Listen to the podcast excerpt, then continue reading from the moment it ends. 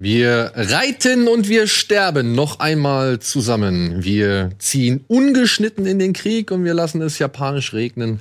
Und wir gucken zurück auf Oscar-Nominierte und Golden Globe-Gewinner und noch so viele andere Filme. Herzlich willkommen zur ersten Ausgabe Kino Plus im Jahr 2020. Kino Plus wird präsentiert von Epson.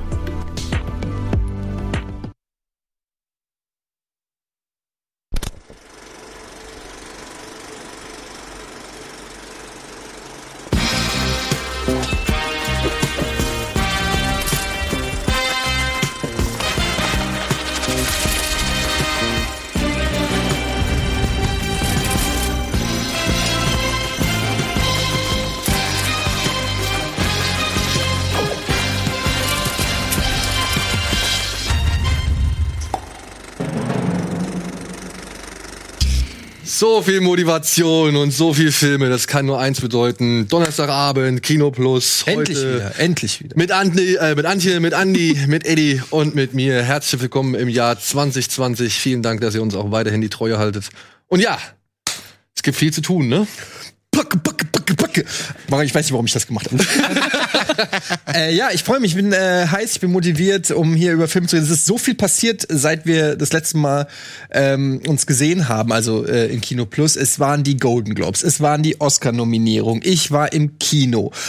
Zweimal. Ich habe Filme gesehen, ich habe Serien gesehen, ich habe Spiele gespielt, ähm, ich habe mir Drehbücher zu Star Wars durchgelesen. ich habe ähm, so viele Sachen. Ich weiß gar nicht, wie wir diese Sendung ähm, heute gestalten wollen, sinnvoll. Aber ich Hast du auch das Familienposter hinter aufgehangen?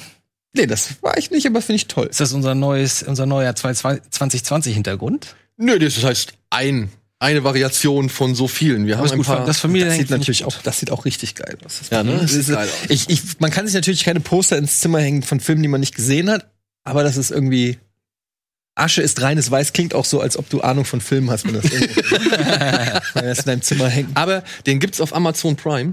Aha. Guck dir den gerne mal an. Ja? Es ist schon ein guter Von Film. wann ist der? Der ist von Jahr? letztem Jahr. Ab Oh. 16. Oh. So, ab Okay. wann? Ich hab von wann? Also wirklich beeindruckende auch Bilder von China zu sehen. So. Also ein chinesischer Film. Genau. Okay. aber den Typ kennt man auch irgendwo, den habe ich schon mal gesehen. Sie hast du auch schon mal irgendwo, also sie hast du auch schon auf jeden Fall gesehen. Ich habe ihren Namen jetzt leider vergessen, aber die hat ein paar Filme mitgespielt, die du auch gesehen hast. Auf jeden Fall. Äh, Zhao Tao.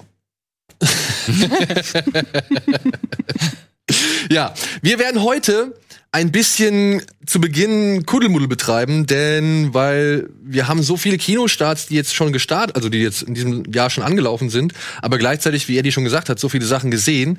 Deswegen werden wir jetzt ein wenig über die Kinostarts der letzten Wochen, über das, was wir zuletzt gesehen haben und natürlich integriert ein bisschen über die Oscar-Kandidaten oder auch halt die Golden Globe-Gewinner reden. Und danach kommen halt die Kinostarts der Woche und da geht's ebenfalls nochmal um Oscar-Kandidaten und Golden Globe-Gewinner. Ja. Also so viel zu dem Ablauf, deswegen gibt's Sprechen wir auch über Bad Boys?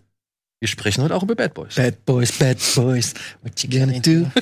Deswegen gibt's jetzt erstmal eine kurze ja, Rückblick-Matz.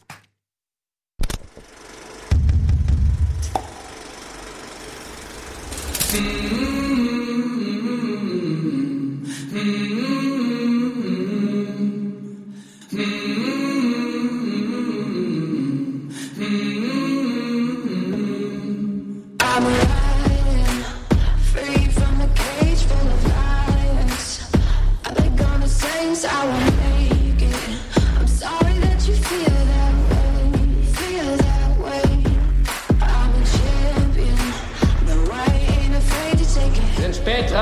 Ernst? Musst du nach Hause, damit Mami dich ins Bett bringen kann? I'm sorry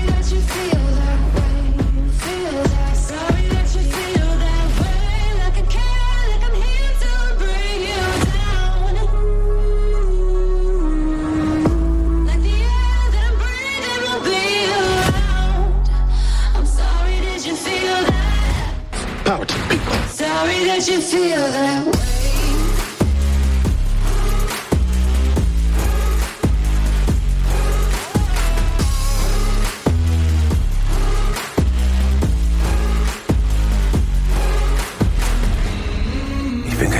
Kommissar aus dem tollen Westen, der den Helden spielen will.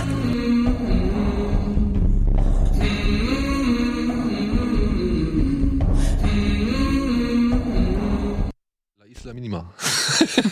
Ist ein La Isla Minima. Mörderland. Mörderland heißt der auf Deutsch und Marshland äh, im, auf Englisch und La Isla Minima im Original. Ist das nicht ein Bras äh, äh, argentinischer Film? Spanischer. Spanischer. Ja. Können wir direkt anfangen mit. Ähm, kur- kurzen gestartet. Freies Land heißt der Film, ist von unserem Kollegen Christian Albert, der unter anderem ähm, Antikörper gemacht hat oder Pandorum oder halt Steigt auch den nicht einen aus. oder anderen. Äh, steigt nicht aus. Abgeschnitten. Ein paar Nick Chiller Tatorte. Ah ja, hat er auch gemacht, ne? Genau, genau, genau. Und ich muss sagen, Freies Land ist einer seiner besten Filme bisher und auch, ich würde sagen, der beste Film seit Antikörper, den er gemacht hat. Den, also wirklich, das ist ein Remake, das es richtig verstanden hat. Also umgemünzt auf eine andere Genau. politische Das Situation. Original spielt kurze Zeit nach dem Franco-Regime irgendwo in den spanischen Hinterlanden Andalusiens und so, in dem Sumpfland da und was weiß ich. Da ging es darum, dass zwei Polizisten das Verschwinden von einem Zwillingsschwesterpärchen herausfinden müssen. Genau darum geht's jetzt auch in diesem Film. Allerdings in freies Land. Allerdings spielt das Ganze jetzt in Ostdeutschland. Zwei Jahre nachdem die Mauer gefallen ist. Mhm. Und hier muss ein Kommissar aus dem Westen und ein ehemaliger Stasi, sag ich mal, Mitarbeiter, der, die müssen jetzt zusammen den Fall von zwei verschwundenen Mädchen klären und kommen dabei auf die Spur von einem weiteren entführten Kind oder umgebrachten oder ermordeten Kind. Ja, und begeben sich halt genauso wie die beiden spanischen Kommissare eben auf eine Reise in ja, die Vergangenheit Deutschlands und eben halt in die, in die ländlichsten Untiefen Deutschlands. So. Wo spielt denn das? Mecklenburg?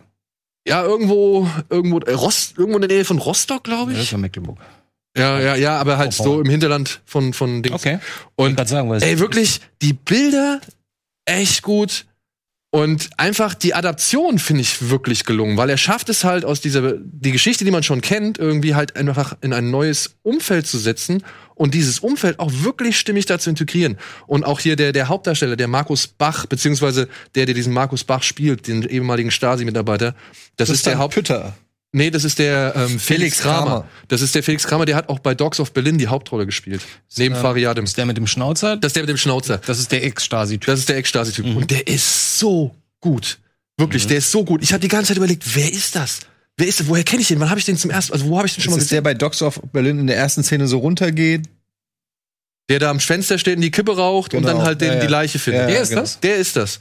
Ah. Und ich fand den in Dogs of Berlin ja immer so ein bisschen War Dogs of Berlin nicht auch von, von dem? auch von Albert, ja. Mhm. Und in Dogs of Berlin fand ich immer so ein bisschen Panne irgendwie. Und hier, ey, wirklich super. Haben Sie denn irgendwas an der Geschichte an sich äh, geändert? Gibt's jetzt für uns, die wir das Original kennen, noch irgendwie ein paar Neuerungen, außer dass es konzeptionell jetzt woanders hin verortet wurde und, und thematisch ist die Grundgeschichte eine etwas andere, gerade zum Ende? hin? Also gibt's noch eine Überraschung für mich, der ich das Original kenne? Naja, wie gesagt, du, du lernst halt ziemlich viel aufgrund des unterschiedlichen Settings Neues so, ja. Und da gibt's auch so ein paar, also da werden halt Sachen einfach angepasst. Ja, nur zum Vergleich. Ähm, David Fincher hat mit dem, dem, dem Remake von, von Verblendung. Verblendung, da hat er ja fast eins zu eins alles gemacht. Er hat es in Schweden spielen lassen und so weiter und so fort. Und hier werden, wie gesagt, wird es halt dadurch, dass es in ein anderes Land, zu einer anderen Zeit, in ein anderes Umfeld transportiert wird, wird es halt dementsprechend an gewissen Stellen angepasst. Ja, klar, das habe ich schon verstanden. Ich dachte jetzt nur von der Grundgeschichte. Von der Grundgeschichte ist es das ist eigentlich. wahrscheinlich das Gleiche. ja, aber ich sag mal so, auch hier ist natürlich der Hintergrund ein anderer, ne? Klar, Als klar. in dem Ja, Spanischen. klar. und wirklich, ey, atmosphärisch gut gespielt, spannend. Also, obwohl Sah du auch, jetzt sah auch ganz gut aus, ne? Es sieht richtig gut aus. Mhm. Richtig gut aus. Einzige, wo ich vielleicht mal hier und da mal sagen würde, okay, da hatte ich ein bisschen Probleme, das war tatsächlich die Aussprache vom einen, von den einen oder anderen Darsteller. da habe ich dann so manche Sätze, selbst obwohl sie da halt einfach Deutsch sprechen, habe ich es nicht verstanden. Ja, das wird dann halt so teilweise so ein bisschen runtergenuschelt. So. Ja. So ein bisschen äh, auf, mich so ein True Detective-Vibe. ja, so. hat er auch, hat er auch. War ja La Isla Minima auch schon. Ja, Genau. stimmt, stimmt. Und, und wann kommt, kommt der? Der kam jetzt, der läuft jetzt schon. Also läuft im hoffentlich Kino. läuft der jetzt, also der ist 9. vor- Januar. Genau, der ist 9. Januar angelaufen und ich hoffe, er läuft noch in dem einen oder anderen Kino. Oh, das ist also sollte man sich echt angucken. Neugierig. Was haben wir noch? Was haben wir noch? Ein Film, über den wir nicht lange reden müssen. Es ist ein russischer Film gestartet namens Attraction 2. Kennt ihr den noch, den ersten? Habt ihr von dem mal gehört? Da ging es darum, dass irgendwie so ein außerirdisches Raumschiff mitten in Moskau abgestürzt Der hieß ist. Attraction, der? Attraction hieß der, Ja. ja. Habe ich den gesehen. Und, ähm, und so eine, so eine jugendliche Tochter eines Generals, glaube ich, die hat sich dann in einen jungen Typ verliebt, der sich dann als außerirdisch entpuppt hat. Entschuldigung, wenn ich das jetzt hier spoiler, aber So hier wie äh, hier das Unterwasser-Liebesmärchen. Wie hieß der? Äh, guck, der Oscar. Ja, Äh, ja. Shape of Water. Shape of Shape Water. of Water. Ja, okay. Ja. Und hier in Teil 2 geht es jetzt wohl darum, dass die Tochter aus dem ersten Teil, dass die jetzt plötzlich mh, Kräfte hat und noch eine weitere, sag ich mal, Konfrontation mit den Außerirdischen und den Russen bevorsteht. Ich habe ihn nicht gesehen, aber ich habe mir auf die Watchlist gesetzt, weil den ersten fand ich auf seine trashige Art und Weise doch unterhaltsam und ich finde, die haben halt gar nicht mal so schlechte Bilder. Also dafür, dass Ja, das so Sieht auf jeden Fall wertig aus. Oder? Von Ja, der- schon, total. Nee, ich ich habe gerade überlegt, ob ich den ersten Teil gerade richtig im Kopf hatte, weil der war auch sehr Special Effects lastig. genau, der war sehr Und das war auch, ich weiß, dass wir damals, glaube ich, hier sogar saßen und uns den Trailer angeguckt haben und alle gesagt haben, hm, das ist ja, das hätte man jetzt nicht gedacht, dass das aus Russland kommt. Ich erinnere mich auch So. vage an irgendeine so eine Also rein visuell Sci-Fi-Ding, was wir hier mal geguckt haben. Ja. Ja, also Aber es ist nicht der mit der Schlange, die, die so einen Wolkenkratzer hochklettert und so, ne? Diese gigantische Monsterschlange. Der erste Teil? Nee, nee, nee, Nee, nee. ich glaub, da gab's Aber da, zwei, das Raumschiff sieht schon so ein bisschen geschlängelt hier und da mal aus. Ja, vielleicht, Na, vielleicht war das. vielleicht ist auch egal. hast du das in deinem Kopf so abgespeichert. So.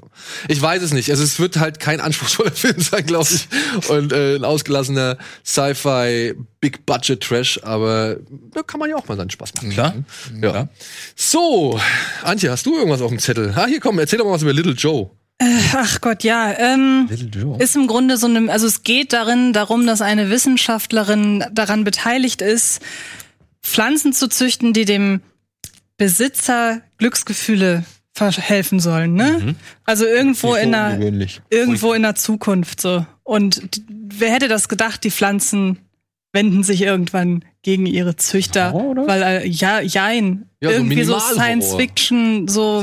Körperfresser kommen. Er ist von der österreichischen Regis- Regisseurin, wenn ich das richtig äh, Genau. habe, ne? Und das sieht alles super aus und gerade der Score, den fand ich ziemlich großartig, auch Ja, wenn ich der fand den sau anstrengend. ja, der ist auch super anstrengend, weil man über den Score permanent Jumpscares präsentiert bekommt, wo eigentlich gar keine sind. Also dann wird setzt der Score ganz plötzlich ganz laut ein und man denkt sich, warum? Da Und passiert du doch siehst gerade halt gar nur nichts. diese Blumenbeete zum Beispiel. Genau. Okay. Ähm, aber ansonsten ist es eine Mischung aus die Körperfresser kommen aus Color, äh, was habe ich noch irgendwie da drin? Es ist so ein bisschen eine Shop of Horrors. eine sehr langgezogene Episode von Black Mirror, finde Ja, ich. Nur das dass es halt genau wie mich, aber ist nicht so gut. nur dass es halt nicht um Technologie geht, sondern um Biologie. ja, und auch dieses typische, man sollte als Mensch nicht zu sehr in die Natur eingreifen, Gott spielen etc.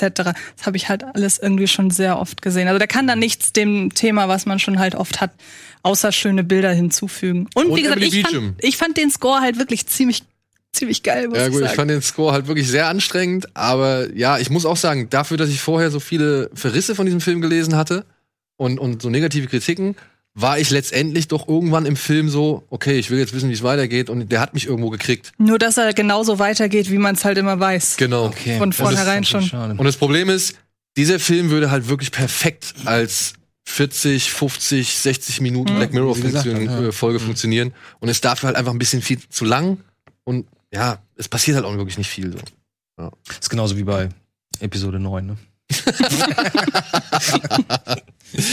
Ja, was haben wir denn noch? Ach, ein Film, der auch nur limitiert gestartet ist, den kann ich noch schnell abhaken. Shadow. Shadow ist ein asiatisches Kampfkunstspektakel vom Regisseur von Hero und House of Flying Daggers, Sang Yimou.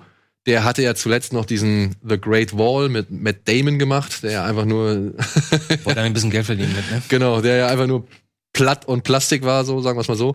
Und ja, hier geht es um zwei verfeindete Königreiche und einen General von dem einen Königreich, der halt das andere Königreich, sag ich mal, wieder stürzen möchte und vor allem eine strategisch wichtige Stadt erobern möchte. Und es stellt sich aber heraus, dass dieser General nicht wirklich der ist, der vorgeben zu sein scheint. Und mehr möchte ich auch nicht erzählen. Das Problem ist, dieser Film lässt sich leider ein bisschen lange Zeit. Ja, bis da mal wirklich so richtig was passiert und bis man so alles verstanden hat. Und ähm, das meiste wird dann tatsächlich über Dialoge transportiert, was ein bisschen schade ist, denn der hat richtig viel Potenzial gehabt, auch die Sachen zu zeigen oder es wäre schön gewesen, die Sachen zu sehen, die er einfach nur erzählt. Aber dann so ab der zweiten Hälfte geht's dann doch ab. Was ich mich bei dieser Art von Film immer frage, ne? Wann, wann spielen die? Der spielt schon, na, der spielt, Spielt schon zu irgendeiner Königreichzeit. Und es wird am Also Anfang das heißt, irgendwie erklärt. 15. Jahrhundert oder 18. Jahrhundert oder, oder, eine, oder ist es eine fantasy Also die, ich glaube, die Zeitangabe in diesem Film ist so eine total kryptische zu Zeiten, als es noch das und das Aha, und das also Königshaus gab. märchenmäßig eher. Ja, Märchenmäßig, ja. Okay. Ich meine, deren größte Kampfsportwaffe sind halt hier diese Klingenregenschirme. Geile Idee. Warum hat das, Das eigentlich ist wirklich eine großartige Das Idee. ist eine gro- ey, es Ja. gibt eine super Sequenz mit diesen Ja. Klingenschirmen. Ich sag nur Reiter von Rohan. äh, best of. also wirklich richtig gut, ja. Also, wie gesagt, zweite Hälfte geht der schon auch ein bisschen mehr ab und da passiert auch was. Ich finde, der endet auch auf einer sehr guten Schlussnote. Und er sieht halt zum Sterben schön aus, ne? Mhm. Also dieses Schwarz-Weiß-Schema, was er für den Film gewählt hat, das ist halt einfach immer wieder geil anzusehen, was die da aus diesen Bildern zaubern. Aber ja, ich muss sagen, er hätte ein bisschen mehr zeigen, ein bisschen weniger erzählen können. Und vielleicht den Anfang auch ein bisschen, Wie lang geht denn der? ja, jetzt fast zwei Stunden so. Hm. Okay.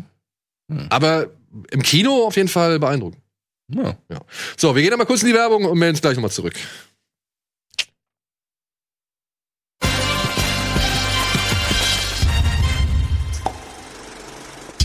So, herzlich willkommen zurück zur ersten Ausgabe im Jahr 2020 von Kino Plus mit Antje, Andis, Etienne und mir. Und Freunde, was habt ihr denn? Ich meine, wir haben jetzt schon mal ein paar Filme abgearbeitet, die wir jetzt äh, so im Kino hatten, die wir auch gesehen haben. Habt ihr irgendwas äh, Spezielles gesehen in den letzten Tagen? Eddie, Naja gut, also wir waren ja im Kino zusammen in Bad Boys 3, da sprechen wir gleich noch da drüber. sprechen wir noch drüber. Bad Boys, Bad Boys. Dann ähm, haben wir äh, Les Miserables gesehen, allerdings nicht das Musical, sondern wie heißt er, die Gewalttätigen? Die Wütenden. Die Wütenden. Ein französischer äh, Oscar-Contender, auch nominiert für den besten ausländischen Oscar. Ähm, da, das ist im Prinzip eine Art, wie soll man sagen, Mischung aus Training Day, La Haine, äh, also Hass und ähm, Collars Farben der Gewalt, würde ich mal sagen, im französischen Ghetto. Und deswegen hast du mir auch geschrieben, das ist ein Film für dich, ne? Ja, aber der wird ja, aber der wird ja auch gefallen. Also ich meine, das Thema ist jetzt an sich da nicht so neu, aber es ist halt insofern neu, weil das Setting, also so französisch Ghetto äh, Milieu-Kram. Milieu. Und dann ist der aber auch einfach wirklich. Ähm, Spannend, soll ich ein bisschen was kurz dazu erzählen oder was? Also es geht halt um ähm, im Prinzip ein neuer Cop wird versetzt in, in dieses äh, Ban Banlieue von, von Paris ähm, und hat halt so zwei Veteran-Cops, die halt schon seit zehn Jahren dadurch patrouillieren. Und es ist halt wirklich so ein bisschen Colors Farben der Gewalt. Die sind sich mit allen du und so weiter. Und ähm, dann äh, passieren ein paar Sachen es gibt, und der eine Cop schießt einen Jungen aus diesem äh, Ghetto, einen kleinen, weiß ich wie alt wird er sein, zwölf, zehn, zwölfjährigen Jungen aus Versehen, so sagt er zumindest. äh, Es ist ein Unfall, schießt den an und das löst dann so äh, fast eine Revolution an und das Ganze wurde dann per Drohne auch noch von einem anderen äh, Jungen sozusagen Fast von Villa N, ne? Das ist ja quasi Ja. das Setup von. Genau, und wird quasi dann festgehalten und dann äh, machen die Cops äh, ähm, quasi Jagd auf, äh, versuchen halt diese, diese Speicherkarte von der Drohne zu kommen, damit die nicht an die Öffentlichkeit geht und das nicht zu einem sozusagen riesen äh, Revolution sozusagen führt. Klingt jetzt wie ein spaßiger Action-Drama, äh, wie ein Action-Drama, aber wieso ist das ein Oscar-Kandidat? Also der Der ist dicht dran, ne? Also der spielt halt wirklich auch da. Also du siehst, dass, dass, dass die wirklich on Location gefilmt haben. Das ist schon sehr beeindruckend, wie das da alles aussieht. Ich nehme an, dass das auch hauptsächlich Laiendarsteller sind, die da mitspielen. Also hat schon so ein bisschen City of God Vibes auch so, dass du das Gefühl hast, du bist da schon richtig drinne. Der ist auch sehr hart, sehr explizit, hat auch zeigt so diesen Clash of Cultures sehr deutlich, ist ähm, rough, so Naja, und richtig. zeigt halt vor allem das Dilemma halt, ne? Das sind ganz viele, der, der, Anf ich fand den Anfang so toll. Du siehst halt am Anfang, wie so die vier von den Kids da oder aus dem, aus dem Ghetto, alle irgendwie Nordafrikaner oder sonst irgendwas, ähm, die halt zur WM in die Stadt ziehen und halt mit den Leuten feiern und so. Du siehst halt die völlige Begeisterung, wie die sich freuen, wenn Frankreich irgendwie gewinnt und keine Ahnung. Und dann kommt halt wieder dieser, dieser harte Bruch mit dem Alltag, ne? Eingefärcht in diesen Ghettos, die halt schon einfach Parallelwelten sind, die halt einfach zeigen, da existieren irgendwie Leute nach ihren eigenen Gesetzen und nach ihren, weil sich niemand auch drum kümmert, so, ja. Also, und das ist schon, wie gesagt, ich glaube, das ist für die Franzosen, glaube ich, gerade ein sensibles und ein bitteres Immer Thema. noch. Ist ja schon seit 20 Jahren. Ja, genau. Also der, der, der Film hat sogar auch Humor. Es gibt dann auch so eine Szene, ähm, da gibt, dann wird dann irgendwie ist da der Zirkus in der Stadt, und dann sind da die Zigeuner von dem Zirkus und der eine Junge, der auch angeschossen wird, einfach der klaut einen Babylöwen aus dem Zirkus.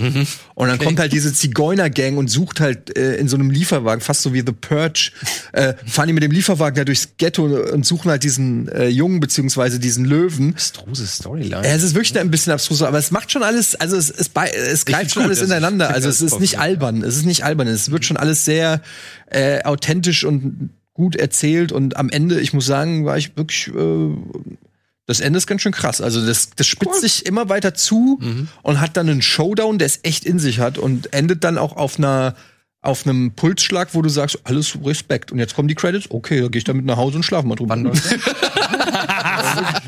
naja, gut. das ist ungefähr. Also der ist schon, der ist schon echt gut. Ich meine, der ist wie gesagt nicht jetzt alles, also es hat man alles in verschiedenen Varianten schon mal gesehen.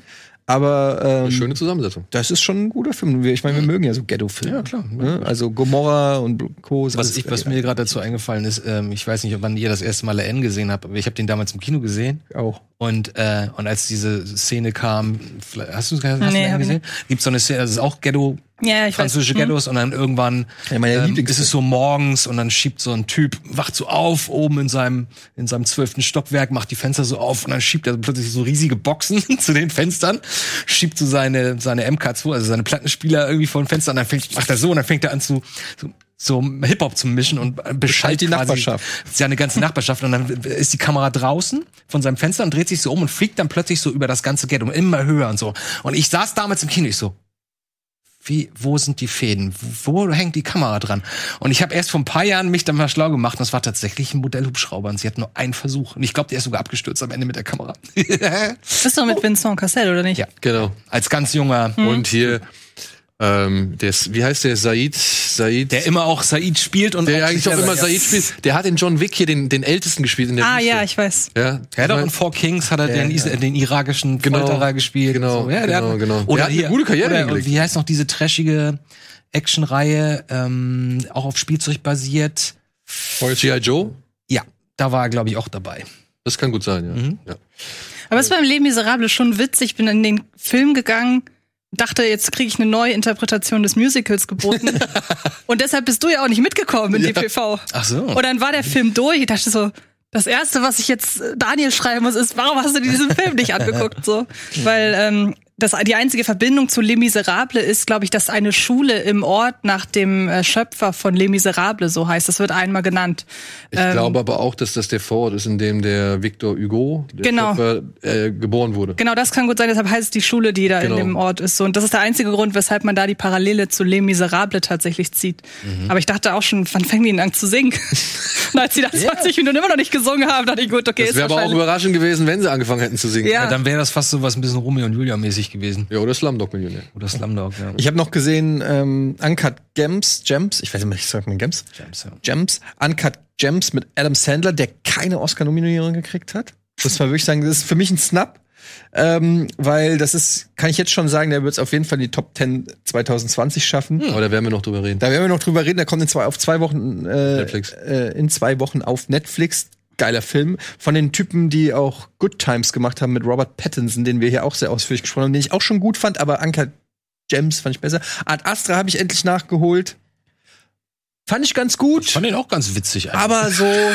Also, also der war Das treffig. war der war, jetzt überraschend. Das, ist, das Ja. habe ich in dem Zusammenhang noch nie gehört. witzig. also, Okay. Ich, ich habe dieses Konzept nicht so ganz verstanden, dass du so all, dass, dass du immer 20 Minuten Terrence Malick hast und dann hast du fünf Minuten dann Michael Bay und dann hast du wieder 20 Minuten Terrence Malick. Das fand ich irgendwie, aber es war ganz schön anzuschauen, die Action-Sequenzen waren. Ich fand den, fand den auch allgemein sehr atmosphärisch.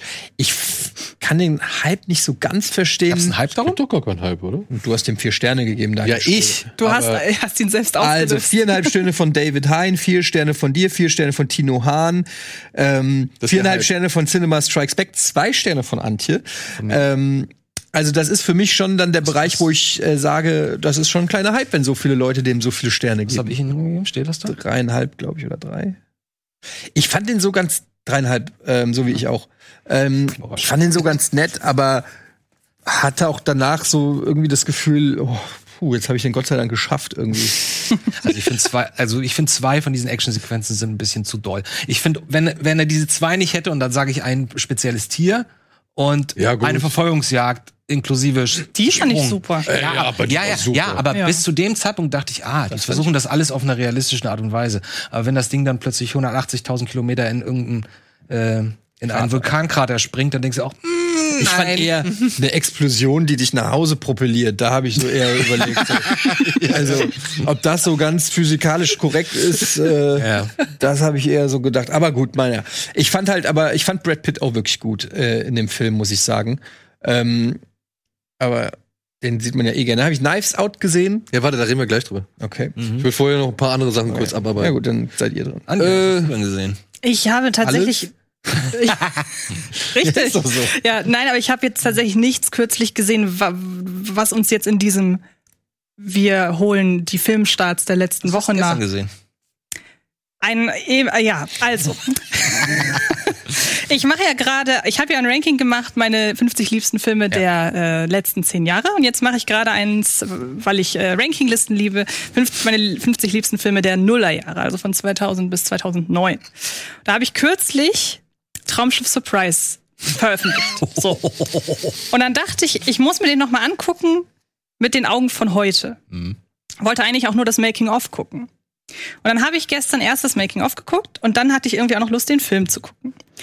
Und dann kam so dieses Gefühl wieder von damals. Ich konnte den Film damals auswendig, ich kann es immer noch. Es hat mich sehr, sehr schockiert. Ich konnte sogar das Making-of auswendig Moment mal, mitsprechen. wann ist das? Von 2004 war der, glaube Und ich. dann, okay, dann, das heißt, du warst da also Jünger. jünger.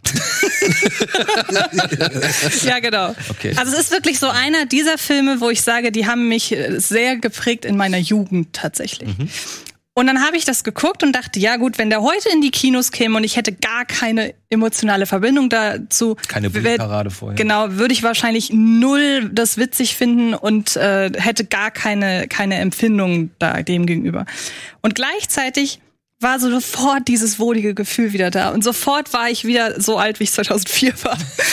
Und das war irgendwie so schön, vor allem dieses Wissen. Ich habe damals diese, diesen Film geguckt und das waren so mit meine Idole. Und jetzt habe ich die alle mindestens einmal selber getroffen. Und das war so ein, das, als mir das so bewusst wurde, dachte ich so, ey, es ist doch scheißegal, ob der Film heutzutage immer noch so gut ist wie damals. Es ist doch wichtig, dass er bei mir tatsächlich es noch schafft, das auszulösen, was er bei mir damals ausgelöst hat, nämlich dieses eineinhalb Stunden diesen Klamauk irgendwie in einer gewissen Weise immer noch zu genießen. Aber das heißt, du findest den Klamauk aus, ähm, Aus irgendeinem Grund immer noch dem- witzig, ja. dem Film besser als, als dem äh, Winnetou-Film davor? Ich war nie der Schuh des Manitou-Fan tatsächlich. Weil das war für mich immer ein, ge ein Also- gewaltiger qualitativer Unterschied. Also mich auch. den mochte ich nie so richtig. Also aus irgendeinem Grund war es wirklich dieser eine Film. Ich mocht, mag auch nur den. Also ich bin jetzt kein Schuh des Manitou-Fan, auch was danach kam. Das fand ich auch nicht so witzig alles. Aber dieser, der, der bedeutet mir aus irgendeinem Grund sehr, sehr viel. Und als ich war sehr glücklich, als das gestern bei mir immer noch funktioniert hat. Ich hätte mir halt bei dem Film gewünscht, dass er tatsächlich einfach viel mehr in Space spielt. Als sie dann bei den Rittern sind und Ja. dann nochmal Schuh des Manitou aufrollen und so weiter, war der Film für mich total vorbei. Ja, kann ich auch verstehen. Interessant. Gleichzeitig muss ich auch sagen, so aus dem Blick von heute finde ich tatsächlich die Effekte immer noch durchaus in Ordnung. Also wenn man da so sieht, wie sie durchs All fliegen und so, das würde in sehr vielen Filmen heute viel schlechter, glaube ich, aussehen so. Und wie gesagt, ich liebe einfach, ich liebe das Making of, ich liebe es mir anzugucken, mit was für einer Leidenschaft die diesen Film gemacht haben, wie die das früher bei äh, bei bei TV Total entschieden haben, welcher Film das überhaupt werden soll. Dann, dass sie teilweise, dass einige der Leute gesagt haben, wir hatten gar keinen Bock auf den Film, aber Bully hat gesagt, das wird gut und deshalb sind wir natürlich dabei so ungefähr. Und ähm, selbst wer den Film nicht mag, Was hat denn der für ein Budget gehabt? Oh, das weiß ich nicht. Aber selbst wer den Film nicht mag, ich kann echt empfehlen, sich mal das Making-of anzugucken, weil das toll ist, kreativen Leuten, die Bock darauf hatten, beim Arbeiten Ja, das zuzusehen. ist immer so. Also, das kriegt mir auch. Und das, ich bin da genauso wie du. Ich, manchmal gucke ich mir einfach nur so, oh, guck, oh, mm, guck mal, sich mal das Making of und dann so, oh, fuck, jetzt habe ich wieder Bock. und ich meine, das Muss ist ja jetzt kein, man kriegt da jetzt nicht großartig präsent, also es ist jetzt kein Making-of von I'm Apocalypse Now. Das ist klar. Ja, klar. Aber es ist wirklich so dieses, Gemeinschaftsgefühl und ich saß früher halt eben an meinem Fernseher und wollte auch an diesem Set sein und nee, das ist schon, wie gesagt, dann kam dieser magische Moment noch so zu realisieren, fuck, so jetzt 15 Jahre später habe ich die alle getroffen, wovon ich früher geträumt habe. Also es tut mir sehr leid, dass ich jetzt so ausholen musste bei diesem Film. genau richtig. Aber er, er liegt mir wirklich wahnsinnig am Herzen. Ja, aber das, hat, tut ja auch, mir das hat ja auch einen speziellen Grund, wenn Ja. du den mit, keine Ahnung, mit 14, 15 das erste Mal gesehen hast. Oder, oder noch jünger, dann Ja. hat das natürlich einen ganz anderen Eindruck auf Ich dich. finde nur gerade diesen Sprung so krass. Wir reden über Ad Astra, wir reden über, was Pass war auf, davor? wir, wir machen es jetzt noch krasser. Wir springen jetzt einfach noch mal weiter, oder? Ein Film, mit dem du nämlich gar keine Verbindung hast, glaube ich. Obwohl, nee, du warst, glaube ich, nicht ganz so abgeneigt davon. Äh, was völlig anderes. Wieder ein Remake. The Grudge. Ach so, ja, stimmt. Äh, Aus demselben Jahr wie Traumschiff. Also passt sogar. Genau. Das Remake. Stimmt. Stimmt. 17 Jahre später ist man der Meinung, es muss ein Remake geben zu The Grudge. Geblieben ist tatsächlich nur noch Sam Raimi und noch ein, zwei andere Produzenten. Ansonsten sind es völlig neue Leute. Aber es ist schon so lange her. Ja. Alter, das Mir hat der, er damals, das war einer der wenigen der war Filme. damals so auf dieser Ring-Welle. ja, ja, er genau. Aber als ich den, also die ersten von dem Original und von dem Remake auch, diese ersten fünf Minuten, äh, die haben mich damals gebrochen. Da sieht, man über, da sieht man übrigens den Unterschied im Vergleich zu einem Film, der mir was bedeutet. Ich habe nämlich das 2004er, den 2004er Film neulich noch mal geguckt und ich weiß, ich hatte, als der damals ins Kino kam, so unfassbar Schiss vor dem. Und jetzt habe ich den geguckt und da waren teilweise so Szenen, wo ich so dachte, boah, gleich kommt die Szene, die ist so gut. Und dann kommt die. Ich denk so, nee, scheiße, die ist echt überhaupt Das heißt, nicht gut. den habt ihr alle schon gesehen? Den haben wir schon gesehen, ja. Ich habe nur das. Ich, also Der sieht schick aus, der hat auch ein paar wirklich heftige Momente. Also er ist deutlich heftiger als die japanischen oder amerikanischen Ich Vorgänger. habe nie was gemacht, außer erschrecken. Ja, ja, aber hier, wie gesagt, gibt's schon ein paar blutige, blutige Einlagen. Aber er ist tatsächlich so kompliziert verschachtelt mit Zeitsprüngen erzählt, was und nicht dann- nötig wäre. was überhaupt nicht nötig ist. Und dann auch so zugeballert mit Jumpscares, dass es halt irgendwann genau den gegenteiligen Effekt erzielt. Ich habe mich so gelangweilt in diesem Film. Wirklich, ich habe mich so gelangweilt. Ich habe nur noch drauf gehofft, wann ist der vorbei? Weil es war halt einfach, egal was, was er gemacht hat, es war so, I, I don't care. Egal, was du mir jetzt erzählst, es ist mir vollkommen egal. Du schaffst es mir nicht, deine Figuren richtig zu transportieren, du schaffst es nicht, deine Geschichte richtig trans- zu transportieren und du glaubst, weil du halt 50 mal mehr schockst oder 50 mal mehr irgendwie den, das Volume aufdrehst als alle anderen Filme, machst du irgendwas besser. Nein, machst du nicht. Du machst halt genau das Gegenteil. Du machst einen Film, der halt echt langweilig ist. Also zumindest für jemanden, der sowohl das Original kennt, als auch das Remake kennt oder halt schon irgendwie 15 andere Horrorfilme. Und ja, das Gefühl hatte ich gestern Abend, aber da können wir auch gleich nochmal drüber reden. ja, klar. Aber was hast du gestern Abend gesehen? Ja, Terminator. Ah, okay. Also, ey, Nicholas Pesce, ne? Pesci, Pesce. Wir haben uns nie Peske, geeinigt. Wir wissen es nicht genau. Der hatte diesen The Eyes of My Mother gedreht. Den fand ich echt gut. Ich sehe, ich sehe. Nee, nee, nee. The Eyes of My Mother heißt ja. Gibt's auf Netflix, kann man sich angucken. Ist ein wirklich kurzer, aber auch verstörender Film. Dann hat er diesen Piercing gemacht, der so ein bisschen hier Phantom Thread in, in billig und, und ekelhaft ist. Den fand ich aber auch schon echt wirklich eine ganze Spur, eine ganze Spur schwächer. Und jetzt kommt der und äh, ja, es ist schade, dass so viel, keine Ahnung, Ja, komm, vielversprechendes- abhaken. Abhaken, ne? Alter. Was haben wir noch? Ähm, aber ein Creature-Feature oder ein, ein etwas anderer Horrorfilm, der mir tatsächlich ganz gut gefallen hat, der ist nur ein bisschen, ich bring's jetzt noch mal untergegangen, denn es ist einer der letzten Fox-Filme oder beziehungsweise es ist einer der letzten Fox-Filme, die jetzt ins Kino kommen. Der wurde vor drei Jahren schon inszeniert von William Eubank. Er heißt Underwater mit Kirsten Stewart, Kristen Stewart in der Hauptrolle. Und hier geht es um eine Unterwasserbohrstation ganz tief unten im Marianengraben. Und wirklich, Kristen Stewart ist gerade äh, am, am Zähneputzen, da merkt sie, oh, hier hat irgendwas, hier tropft's von der Decke und krach, bumm, plötzlich irgendwas passiert, die ganze Station droht zu kollabieren und sie muss sich mit ein paar Leuten, die sie auf ihrer Flucht nach draußen oder in sichere Gefilde irgendwie findet, muss sie sich halt in Sicherheit bringen. Und das Ding, wie gesagt, diese ganze Bohrstation droht jetzt halt zu kollabieren und die letzten vier, fünf Unterle Überlebenden, unter anderem mit unserem guten Freund Vincent Kassel und, mit TJ Miller, TJ Miller auch noch, ja. ähm, die müssen halt versuchen, jetzt halt dieser ganzen Gefahrensituation zu entkommen. Und entdecken dabei, dass da draußen noch andere Gefahren Also es ist Abyss im Grunde genommen, ein Remake, oder was? Bitte was? Es ist Abyss im Grunde genommen? Ja, das würde ich jetzt nicht sagen. Ich finde eher, es ist Gravity Okay, Deep Star Six. trifft auf Deep Star Six, trifft auf Pitch Black, trifft auf noch ein, zwei andere Unterwasserfilme und ja, fertig ist die Laube. Aber der ist nicht, der hält sich nicht allzu lang auf mit, sag ich mal, so vielen typischen, ich muss noch was verarbeiten, Dialogen oder lass uns mal kurz eben ausdiskutieren, wer hier der größere Arsch ist, Dialogen. Und geht relativ zügig vonstatten, sieht meiner Ansicht nach echt gut aus. Vor allem diese, ich wollte gerade sagen, das sieht eigentlich gar nicht so ja, ja, der, die Unterwassersequenzen haben sie wirklich auch unter Wasser gedreht. Also sie haben wirklich unter Wasser gedreht und dass die Anzüge, die Anzüge sind echt geil. Also das ganze Setdesign, auch wenn es, sag ich mal, die Stationen da so eingestürzt sind und sie sich durch die Trümmer und, und Überreste irgendwie kämpfen müssen, das hat alles, hinterlässt alles einen sehr guten Eindruck. Ich finde doch, ihr Blick passt da ganz gut rein. Ja. Ja. Dem man da sonst ein bisschen eher genervt ist, aber in dem Ich muss Fall- auch sagen, Frau Stewart ist in dem Film auch, äh, sag ich mal, sehr nützlich, weil sie versucht halt irgendwie genau die Situation anzunehmen und, und macht das eigentlich relativ gut. Ich finde, sie überzeugt mich immer noch nicht ganz, aber trotzdem respektiere ich das, was sie da macht. Und ey, Unterwasserfilm, der jetzt sich mal auch keine großen Längen erlaubt, der gut aussieht und den ein oder anderen auch tatsächlich guten Moment bereithält. Nicht verkehrt, fand ich gut. Hab ich Bock drauf. Guck ich mir an. Ja, ich wegen Läuft halt in ganz wenigen Kinos. Das ist halt irgendwie schade. Ja, Ich habe auch noch nie was von dem gehört. Ich bin hier mit unserem Kollegen André Hecker und mit Chris und Daniela bin ich nach Elmshorn gefahren, um mir diesen Film anzugucken. Elmshorn. Ja. Äh, ja, ähm, da würde ich ähm, auch, den würde ich mir auch angucken. Ich würde ihn mir wegen des Regisseurs angucken, weil der hat diesen The Signal gemacht, den ich sehr mag. Und Moment, welchen Signal? den mit Lawrence Fishburne. Nicht Wo sie den- in der Wüste okay, sind. Okay, es gibt ja noch diesen anderen ja, und Mhm. diesen Love mit dem Astronauten. Der ist auch ganz cool. Love mit dem Astronauten. Ja. Okay. Gut. Äh, machen wir weiter. Was haben wir noch? Ja, Judy ist noch ein Film, der gestartet ist. Jetzt mit unserer frisch gebackenen Golden Globe-Winnerin Renée Zellweger, die hier Julie Garland am Ende ihrer Karriere spielt. Sie hat nicht mehr wirklich viel Geld. Sie fliegt auch aus den ganzen Etablissements raus, in denen sie eigentlich residiert. Hat ihre Kinder schon zum Ex-Mann abgeschoben und fliegt jetzt halt nach England, um dort ein paar Shows zu veranstalten und halt eben Geld zu äh, generieren oder beziehungsweise verdienen. wir? 60er? 70er? Das ist, glaube ich, Weil ich meine, Judy Garland ist, da ist sie ja schon ist Ende 60er. Ende 60er. Ende 60er. Also es spielt tatsächlich so ungefähr roundabout vier, fünf Jahre, glaube ich, vor ihrem Tod. Kommt hin, ja. Ja, genau.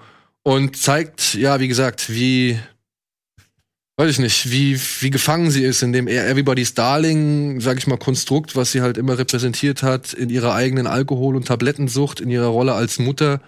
Und dann aber auch halt noch die Künstlerin, die noch einmal irgendwie vielleicht dann doch noch mal gekitzelt wird, was Ich zu reißen. auch nicht vergessen, was die durchgemacht hat, ne? Ich mein, ich mein, nur, dass ich Worüber? das gerade richtig einordne. Judy Garland, Zauberer von Oz, ne? Genau. So, das heißt, diese Dame hat mit, mit zwölf unter Drogen einen Film gedreht. Wieso der Drogen? Ja, die haben die ja voll gepumpt, wenn die nicht Echt? mehr konnte und so. Ja. Das, da sind- gibt's ganz, ganz wilde Geschichten von dem Dreh von, von, von Winde verweht. Aber das ist zum Beispiel äh, witzig. von, Das ist zum Beispiel witzig, weil es gibt immer wieder Rückblenden, auch zu ihrer ganz frühen Zeit. Also der Film fängt an mit einer Rückblende am Set von der Zauberer von Oz, wo der Produzent ihr sagt, du bist ersetzbar, so sinngemäß, dass man direkt weiß, worauf es hinausläuft. Das, was du aber gerade gesagt hast, kommt so gar nicht richtig raus. Ja, kommt nicht so richtig raus. Es gibt zwar irgendwie hier und da mal so Anklänge von wegen, du sollst nicht so viel essen. Hm. Du musst hier mal. worauf ich eigentlich hinaus wollte, war, die ist jetzt in dem Film äh, wahrscheinlich Ende 60 oder so oder Mitte 60 ähm, und galt halt immer noch seit Zauber von Oz halt als was, was ihr auch gesagt habt, das Darling, ne? Die liebe Nette, das net, nette Mädchen, die schön sagen, das muss der auch sowas von auf die Nerven gegangen sein. Ich will nur kurz korrigieren. Ich glaube, es ist nicht äh, der Produzent des Films, beziehungsweise es ist schon der Produzent des Films, aber es ist tatsächlich. Ich, Es ne? ist Louis B. Mayer, Ähm, der da dargestellt wird. MGM, ne? Genau. Und der halt wirklich, ich muss es so sagen, der wird halt als perverser, pädophiler Grabscher dahingestellt. Was? Okay. Ja, also der sie halt wirklich immer wieder befummelt, so ganz schmierig und so, oder auch mit seiner riesen Zigarre ständig in der Hand, so, was das Phallus-Symbol dann nochmal irgendwie hervorheben. Ja. Und, und also fand ich ein bisschen hart, ihn so dahinzustellen und das auch nur so Weiß am man, Rande. ist es denn so nachgewiesen, was er ich weiß es nicht. Ist von dem Regisseur, der True Story gemacht hat, hier mit Jonah Hill und äh, James Franco. Franco. James Franco. James Franco, dieses Ja. äh, wo- Das Drama? Das ja, im Knastdrama? Knast, wo er den äh, Typen spielt. Okay. Also, ich sag mal so, ich verstehe, warum man vielleicht Frau Sellweger auszeichnet für ihre Leistung. Ich fand sie jetzt aber auch nicht so überragend als. Was ich gesehen habe, fand ich aber ganz schön krass. Ich hätte die kaum erkannt. Ja gut, das liegt glaube ich aber auch nicht an Frau Sellweger. Und aber ja, aber ich muss sagen, ähm, selbst die, die, die, Leistung von Frau Sellweger schafft es halt nicht, diesen Film, sag ich mal, irgendwie emporzuheben, weil der ist halt so 0815 und, und erklärt mir die Figur nicht. Der zeigt nur, wie sie halt am Ende bockig, trotzig und irgendwie verzweifelt ist. Aber ich krieg wenig Herleitung. Ich verstehe gar nicht, was ich da sehen soll oder was ich davon halten soll. Und, und muss sagen, gecatcht hat's mich nicht. Und er lässt halt überhaupt kein Gefühl dafür entstehen, dass das mal eine großartige Künstlerin war. Also Ja. man zeigt uns die Figur als seelisches Wrack die ganze Zeit. Wenn wir mal sehen, was sie früher in, der, in ihrem Leben gemacht hat, sehen wir halt diese Rückblenden von, vom Anfang ihrer Karriere und dann auch im Grunde immer nur mit der Konzentration darauf, wie schlimm das für sie war. Und irgendwie hat man am Ende das Gefühl, das war eine hysterische, komische Ja. Frau so. Und das Da wird, gibt's der Film wirkt teilweise wie so eine Abrechnung fast schon. Also das finde ich super schade. Und Renée Zellweger fand ich persönlich ganz furchtbar. Also weil ja, Judy Garland war sehr affektiert und sehr groß in ihren Gesten, aber das trifft dann hier auf eine sehr verkrampfte äh, Renée Zellweger, sodass das wie eine Parodie wirkt. Ich hatte das Gefühl, ich sehe Anke Engelke, wie sie Judy Garland interpretiert. Und das finde ich, also Award-Juries zeichnen ja gerne mal Schauspielleistung aus, wenn viel gespielt wird und nicht unbedingt, wenn gut gespielt wird. Und das ist für mich eine klassische, sie spielt viel. Aber es ist kein. Musical. Nein. Nee. Also sie singt hier und da mal eine Nummer.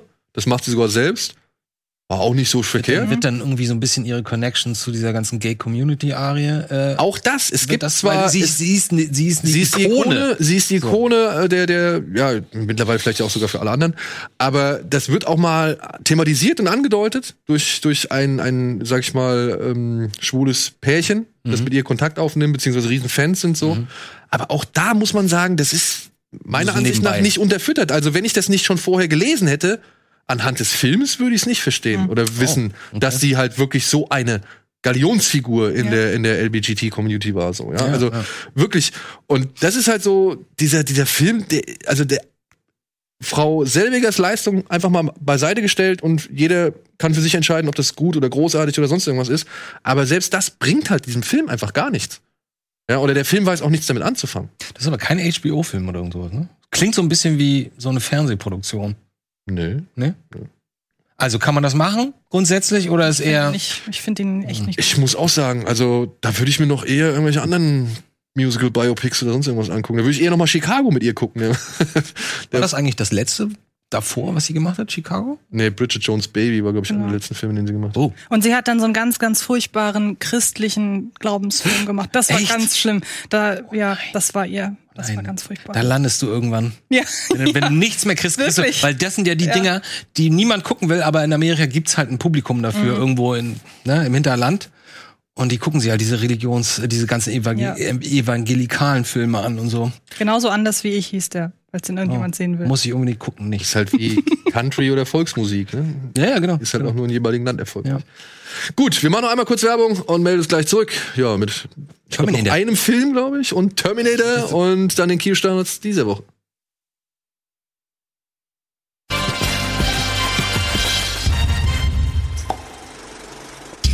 Hallo und herzlich willkommen zurück zur ersten Ausgabe Kino Plus im Jahre 2020. Wir sind noch ja mitten in unserer Rückblickphase. Wir haben noch so ein paar Sachen.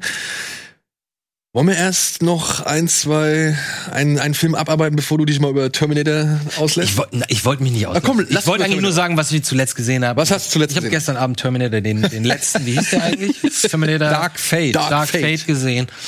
Und ich wusste zwar, dass ihr alle so ein bisschen Ich habe ihn noch nicht gesehen. Ach so, okay. Dann halte ich mich auch ein bisschen Moment zurück, aber ich glaube, ihr beiden hattet gesagt, so schlimm ist der gar nicht so. Und ich dachte, na, ja, bin aber ich mal es ist das gespannt. so was aber- länger gezogen. Ja, so ja, ja, ja. schlimm. So. Also, ich, und ich muss das unterschreiben. Ich fand ihn jetzt auch nicht so verkehrt. Also kann man sich mal angucken. Ähm, Er ist natürlich schon ein Armutszeugnis für die beiden anderen Filme. ja, natürlich. Im Gegensatz zu den beiden anderen Filmen. Natürlich, natürlich. Aber der Film selbst hat auch ziemlich viele Armutszeugnisse drin gehabt. Also egal, ich will das jetzt nicht verraten, aber naja.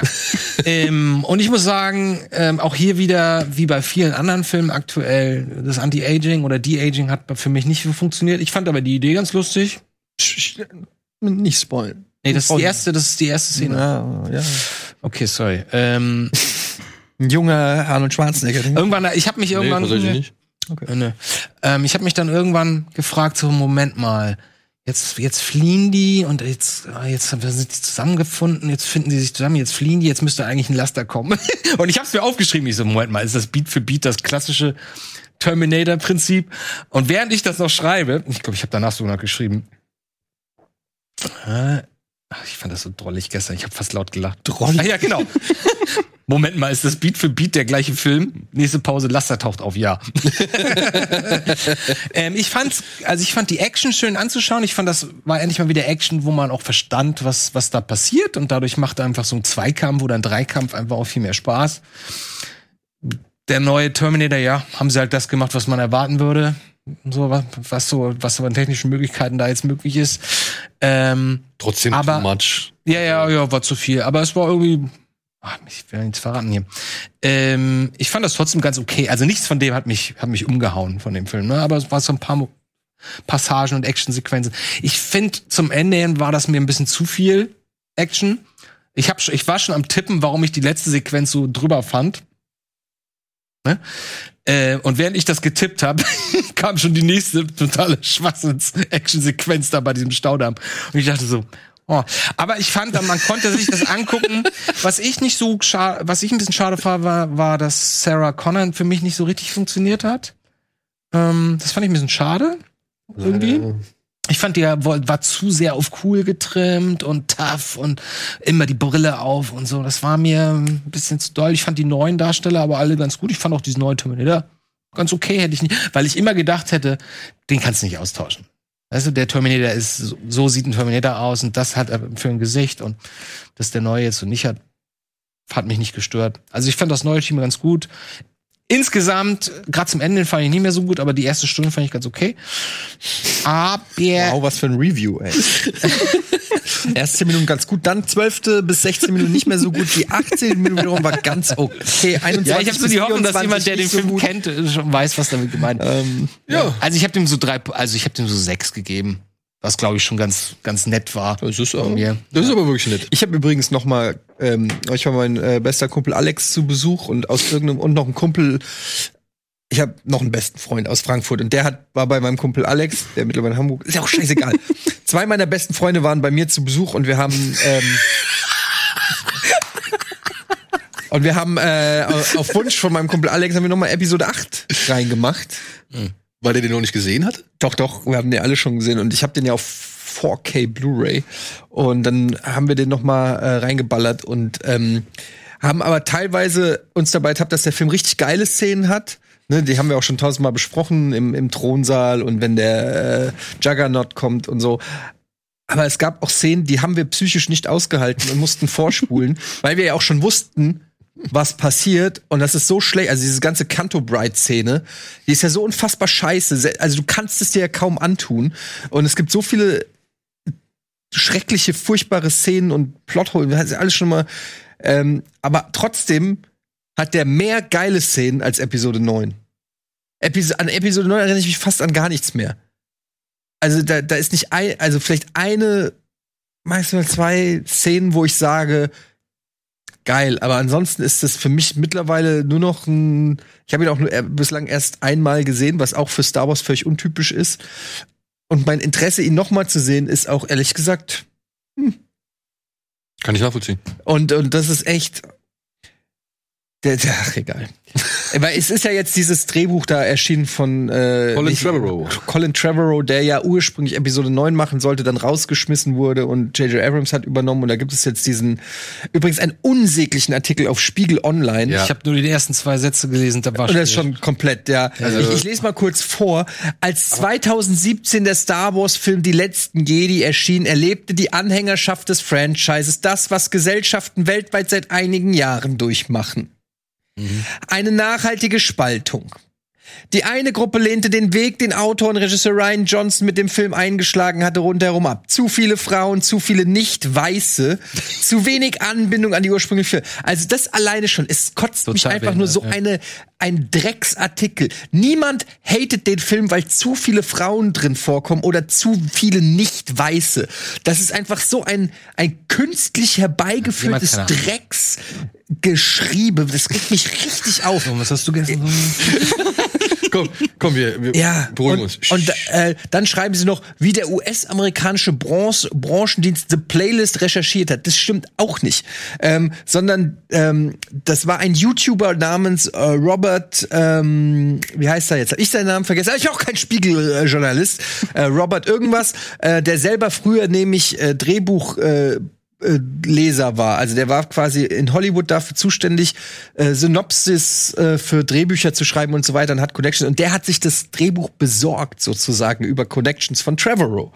Ähm, und äh, so kam das alles zustande. Und, Und der, parallel dazu gab es sogar noch Leaks auf, auf ähm, Reddit, Ja. die eben diese Thesen, die der Mann, von dem du jetzt gesagt hast, Bestätigen. bestätigen beziehungsweise unterstützen so, ja. Plus noch diese ganzen anderen Reddit-Leaks, die es ja schon vorher gab, die irgendwie dann ein bisschen Aufschluss darüber gegeben haben, was eigentlich mal geplant war. Zum es sollte Beispiel das Duel of the Logo- Fates heißen. Ja, Duel of the Fates, genau. Ich muss aber sagen, was ich gelesen habe von diesem und gehört habe von dem Drehbuch, wäre auch Kacke gewesen. ja, aber natürlich, weil Ryan Johnson, ich sag ja, alle Leute, die jetzt auf J.J. Abrams rumtreten, und ich bin immer dabei, auf J.J. Abrams rumzutreten, aber ähm, man muss sagen, Ryan Johnson shot first. Der hat zuerst auf, also man muss ja in der Chronologie sagen, Episode 7 wurde gemacht, Episoden scheiß Episode 8 scheißt auf Episode 7, Episode 9 scheißt auf Episode 8. Mhm. Aber wer hat angefangen mit dem auf, aufeinander scheißen? Das war Ryan Johnson. Aber wer hat Ryan Johnson auf Episode 7 scheißen lassen? Das ist ja noch viel schlimmer. Ja, gut. Hatten wir auch das Thema. Da saß ja jemand in, in einem Meeting, hat gesagt, das ist das Skript, was du machen willst. Alles klar, hau Und rein. gucken sich alle rum. Wunderbar. Genehmigt. Also Also- wir stehen hinter dir, das ist, wir finden das eine gute Idee. Mach das. Go for it. Ich meine, man kann es drehen und wenden, wie man will, aber das ist nicht unbedingt das jetzt irgendwie. Das, ich finde, das, das hat überhaupt nichts mit Ryan Johnson und mit J.J. Abrams zu tun. Da war halt einfach keiner, der beide Drehbücher gelesen hat und hat gesagt, wisst ihr was, Freunde, die passen irgendwie nicht zueinander. Das könnte nicht Ja, aber entschuldigung mal, ich erwarte von einem äh, Hollywood-Regisseur wie J.J. Abrams oder Ryan Johnson, die das größte Filmfranchise der Welt oder zweitgrößte Dass von mir aus, haben, ne? dass die mal den Hörer in die Hand nehmen und sagen, hier, pass mal auf, was hast du da eigentlich vor? Du hast jetzt meinen Bösewicht gekillt. Bist du eigentlich doof oder was? Ich habe mir gerade einen General äh, im, äh, Sup- Supreme Commander Snoke, der ist jetzt tot. Bist du blöd? Ja. Wie, kann, wie kann das sein? Du kannst doch nicht einfach, du kannst nicht einfach, du kannst nicht Dumbledore killen, nur weil du jetzt Regisseur bist. Was ist denn da los? Aber das sage ich ja. Ja, aber das, da, da brauchst keine Kathleen Kennedy oder keinen Supervisor. Da reichen doch zwei Erwachsene, die miteinander reden, die die Verantwortung haben, ein 40 Jahre altes Franchise. Äh, Also es ist mir ein absolutes Rätsel. wie mir das, auch. Was muss da hinter den Kulissen alles passiert da sein? würde ich, werde ich, hätte ich, wäre ich gerne mal Aber Maus Da muss es mal eine geile Hast Doku du, hast du diese anderen Reddit-Leaks davor gelesen? Was, was JJ wohl wollte Ja, ja, ja, und was sie wohl alles nicht gemacht haben. und was das? ich. Ähm, Entschuldigung, und da muss ich dann auch sagen, so, wenn das jetzt, nehmen wir mal an, das stimmt alles. Nehmen wir an, das sind wirklich Sachen, die so passiert sind. Aber aber da siehst du doch, wie wenig Macht die dann letztendlich haben. Aber das glaube ich nicht, weil wenn einer Macht hatte, dann war es J.J. Abrams. Wieso soll J.J. Abrams war in so einer guten Verhandlungsposition? Wieso sollte er das dem Projekt zusagen und dann lauter Zugeständnisse machen? Das unter anderem, keinen Sinn. unter anderem Verschwörungstheorien, um seine Position bei Warner zu schwächen. Das sind so Sachen, die Ja, aber er halt- hatte ja schon bei Warner unterschrieben. genau. Es macht keinen Sinn. Aber mit Rotz irgendwie da anzukommen, schmälert natürlich jetzt den, den, den, den Gesamteindruck, wenn jetzt J.J. Abrams bei Warner wieder einen Wert einen Film macht. Das glaube ich. Und wir reden wieder über Star Wars. Ja. Hast du was dagegen jetzt plötzlich oder was? Mensch, lass uns doch mal einmal kurz, das ist ja jetzt auch abgehakt, das Thema. Kommt ja nie wieder was. Es ist nur wahnsinnig schwierig, sich die ganze Zeit zurückzuhalten. Ja, gut, Deswegen, dann- weil ich nicht will, dass wir schon wieder Komm, hier. dann gehen wir jetzt mal auf das ein, was wir noch auf dem Programm haben. Bad wir müssen Boys. noch weitermachen. Genau. Wir haben noch einen Film namens Green and Slim. Aber warum dann jetzt? Jetzt wäre der Übergang zu Knives Out natürlich schon auch ein guter. Ja, aber den will ich noch abhandeln, bevor wir zu Nice Out kommen. Weil der ist von Ryan Johnson, ich weiß, das wäre perfekt. Ja, ich sag nur. Wir können auch jetzt zuerst kommen, wir machen Nice Out. Ja, ist halt von Ryan Johnson. Ein mega gehypter Film. Ähm, war ja so mega geil. der war mega gehypt, ja. Äh, Er ist also, mega gehypt. Er ist mega ja? gehypt. Er hat ja, ja. ziemlich viel Geld eingespielt. Es ist, man muss es ja da sagen, es ist ein originärer Stoff. Er fußt Ja. auf keiner Vorlage. Na, Ja, na ja, also. Gold. Da hat jemand gesagt, ich mache mal so einen Film wie. Und das ja, ist ja okay. ich mache so einen Film wie, Ja, ja. aber ich nehme nicht irgendwie Mord im Orient Express und ich mache irgendwie diesen Das stimmt. CGI, sag ich mal, Blockbuster draus. Also schlechteste Bewertung in meiner Letterbox-Bubble ist von David Hein mit drei Sternen. Ihr habt beide dreieinhalb gegeben, Antje vier, äh, hier André vier, äh, Marco Riesch sogar viereinhalb. Ähm, das ist natürlich Quatsch, weil drei Sterne ist richtig. Habe ich auch gegeben. Ich war jetzt auch gerade ein bisschen überrascht, dass ich dreieinhalb gegeben habe. Weil der Film ist halt, äh, ich fand den nett, aber vor allen Dingen wegen den Schauspielern, die man gerne sieht, die das auch toll machen. Und er hat halt so ein Setting, es gibt nicht mehr so oft so Filme, ne? Äh, gab jetzt diesen äh, äh, Mord im Orient Express, der aber halt Schrott war. Aber hier ähm, war es eigentlich so ein nettes Ensemble, ähm, Whodunit-Thriller. Aber so rein die Story und alles, das so das ganz große Ui-Erlebnis hatte ich jetzt ehrlich gesagt nicht. Ich muss auch sagen, Ui, ähm, also ich, der. ich kann, kann vollkommen verstehen, wenn viele Menschen den total sympathisch finden, weil das einfach ein, Spa ein Film ist, der Spaß, das äh, Spaß macht anzuschauen. Der macht Spaß von der Ausstattung, der macht Spaß von den Darstellern, von der Kamera, vom Schnitt her und so. Man merkt, dass die Darsteller alle Spaß an ihren Rollen hatten und so, alles schön und gut. Und ich mag auch, dass er. Ähm, Erkennst du dass- sie dass- eigentlich? Weißt du, wer sie ist? Ich habe die alle. Wer sie? Die Hauptdarstellerin, die kleine. Ja klar, äh, das ist die aus aus aus die die Keanu gebumst hat unter der Dusche. Ja, aus der Blade, das ist Hologramm aus Blade Runner. Aber gleichzeitig, Ja, das ist die Ja, gleiche. natürlich, sag ich. gleichzeitig aus Knock Knock eine der beiden Damen. Aber es hat mich sehr, die hat mich tatsächlich sehr gewundert, dass die da drin ist. Zwischen den ganzen Schwergewichtern von Darstellern, dann hast du so ein Mädel dazwischen. Aber, Aber die fand ich am besten. ja, fand ich nicht. Aber ich, worauf ich hinaus will, ist eigentlich, ich fand es interessant, dass sie die Struktur, die gelernte Struktur solcher Filme einmal umdrehen, dass sie am Anfang sagen, pass auf, zur Verfügung haben wir den, den, den, den, den, den, den. Die könnten es gewesen sein. Ich schon so, hm.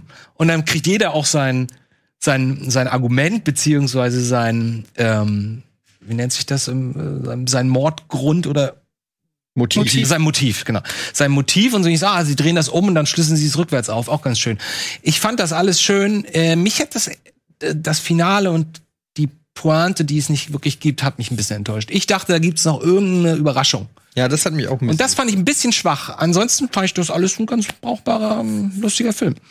Aber er hat mich nicht so richtig. Das ist ja exakt, was ich sage. Der war so ganz nett, aber so dieser ganz große Knalleffekt, so dieser, äh, weiß ich nicht. Was war denn eigentlich so smart an dem? War doch eigentlich gar nicht smart. Was war der große Knalleffekt für dich? F- Achtung, Spoiler Moment, vielleicht. spoilern wir? Nee, nee, nee, nee, nee. Ähm, es geht auch mehr um die Struktur, wie du das schon gesagt hast, weil im Grunde gaukelt er dir ja die ganze Zeit vor, dass du Dinge weißt, die du aber letzten Endes gar nicht weißt. Also nur er, weil sie es erzählen. genau, er geht so auf, er funktioniert für mich so auf zwei Ebenen. Also dieses ähm, sehr starke, auf, auf der einen Seite erfüllt er die Erwartungshaltung, während du aber gar nicht merkst, wie er die unterläuft. Und das fand ich das Smarte. Und hinzu kommt noch, dass ich finde, dass es nicht nur ein Whodunit-Thriller ist, natürlich hauptsächlich, worüber er Spaß macht, sondern er ist ja auch noch so ein Querschnitt durch die Gesellschaft letztlich. Das, was sich ja erst recht durch, äh, durch die Art und Weise, wie sich der Film entwickelt, dann Ist das so? auflöst. Ja, durchaus. Also allein Also das Schlussbild schon, ist der- sehr symbolisch. Dass der schon eine politische Unterebene hat,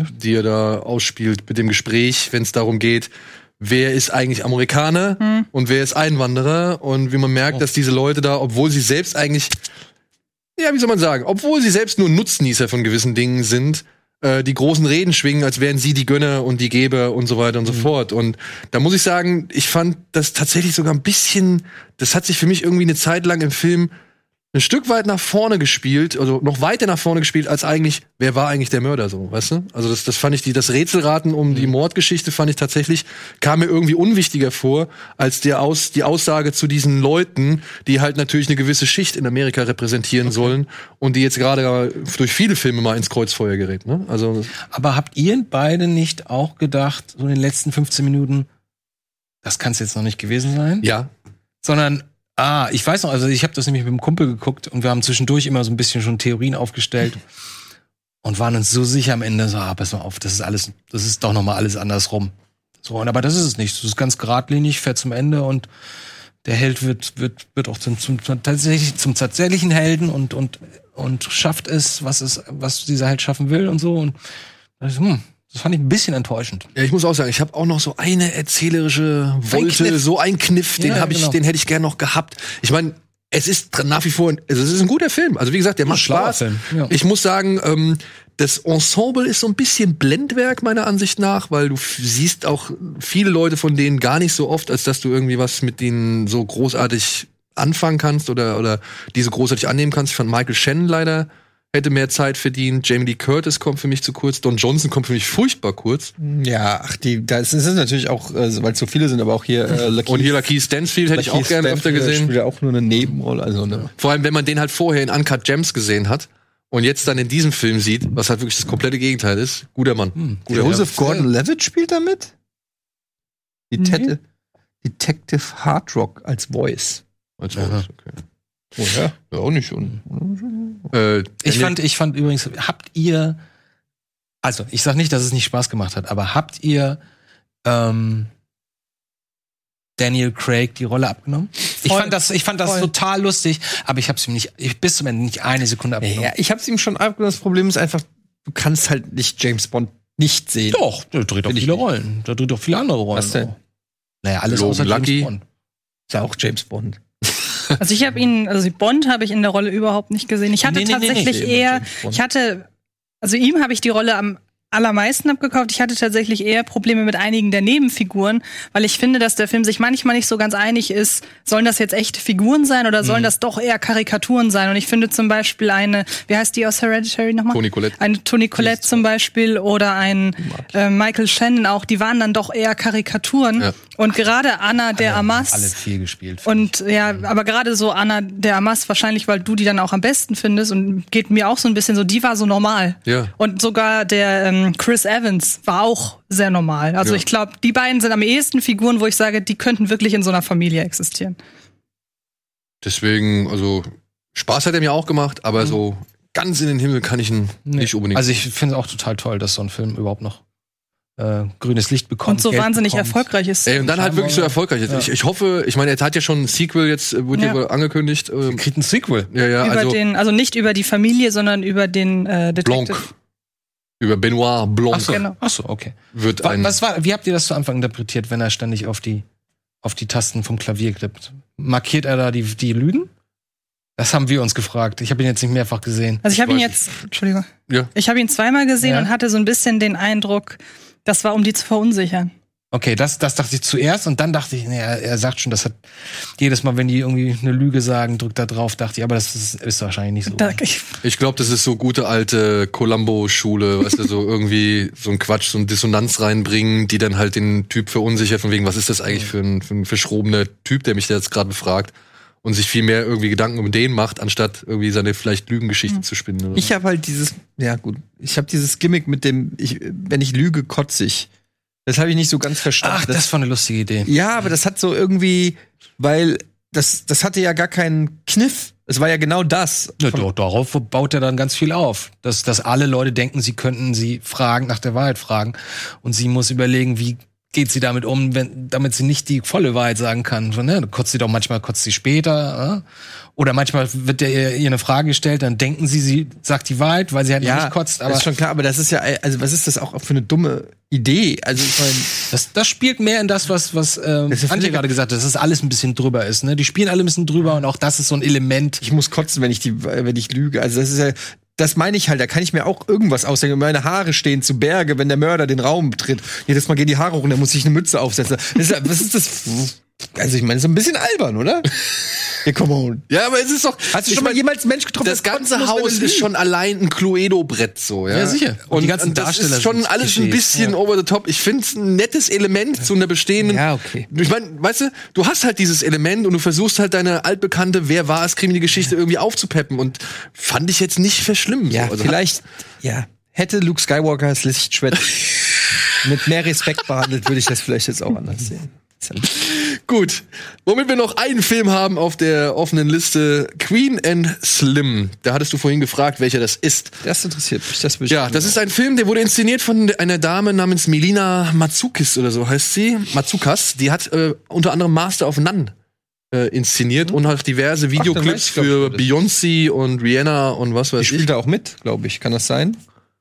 Äh, ich kenne jetzt ihr Aussehen nicht. Und die hat zusammen mit einer Drehbuchautorin von Master of None, hat sie jetzt diese Geschichte über ja, Queen and Slim erzählt. Die beiden äh, haben ein Date durch Tinder oder sonst irgendwas hervorgerufen. Und auf dem Weg nach Hause, beziehungsweise er möchte sie nach Hause bringen, werden sie von einem Polizisten angehalten.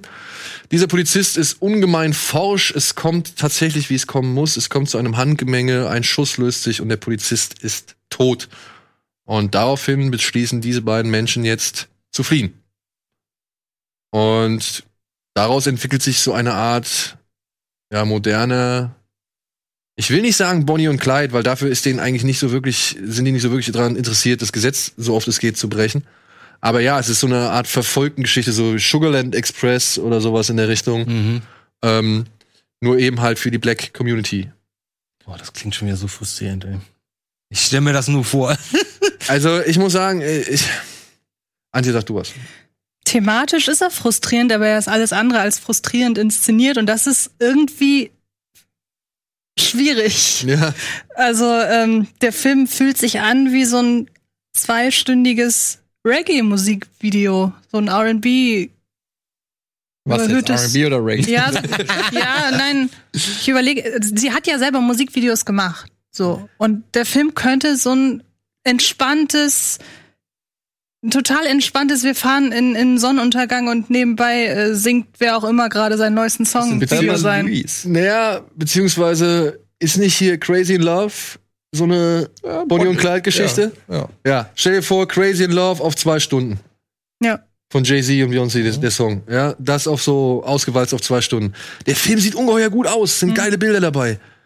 Aber ich musste mich leider im Laufe des Films fragen, warum? Also, der Film ist nur schön, aber nicht irgendwie nachvollziehbar. Ja, also die machen da teilweise echt dumme Aktionen oder, oder es ist alles so stylisch und so irgendwie, ja, poetisch, aber es fühlt sich nicht richtig begründet und, und nicht richtig geerdet auch an, so. Dann, weiß ich nicht, dann sind sie in der Bar. Sie sind bereits schon gesucht. Sie sind in der Bar. Und dann zeigt dieser Film erstmal irgendwie zehn Minuten lang, wie sie beide zusammen tanzen.